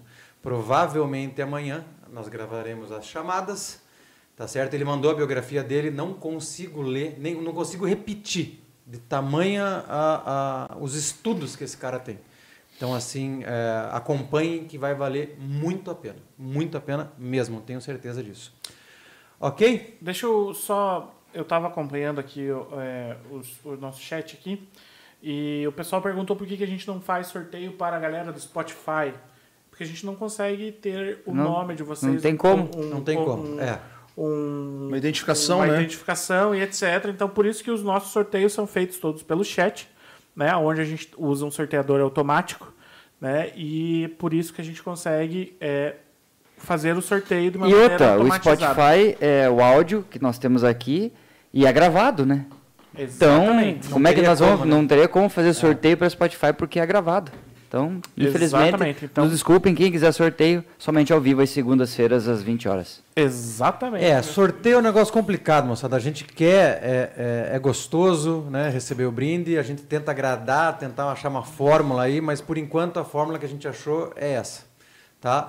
Mas fica a, a- a WhatsApp à disposição. Se alguém tiver uma outra forma, a gente pode experimentar. A gente está tá aqui para ouvi-los. Afinal de contas, a gente faz para vocês, tá bom? E já que você falou rapidinho, Latino, do WhatsApp, certo? É, o QR Code do Podpass que está na sua tela Tá agora, aqui, nesse ó. momento. A gente vai lançar as camisetas do Podpass em breve. Vamos ter novos modelos de boné. Então, vocês que quiserem até amanhã garantir um desconto extremamente especial nas camisetas do Podpass, mandam eu quero a camiseta do Podpass nesse WhatsApp que está aqui agora, certo? Falando que você quer a camiseta do Podpass, que em breve a gente vai, vai lançar em primeira mão no Podpass as estampas das camisetas do Podpass, que vocês não podem esperar. Não só Meu camisetas e bonés, né? Mas vem outros produtos bem legais Vem aí. mais coisa aí. Podpesc. Fechou, carrega para nós o sorteio lá. A gente passou mais tempo se despedindo do que conversando. Carrega lá.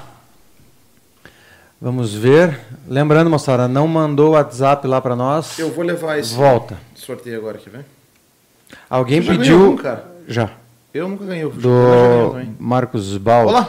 Olá, quem ganhou? Ah, baixinha! Olá, quem ganhou? Eita, sua mãe? É minha mãe? Olha, Eita!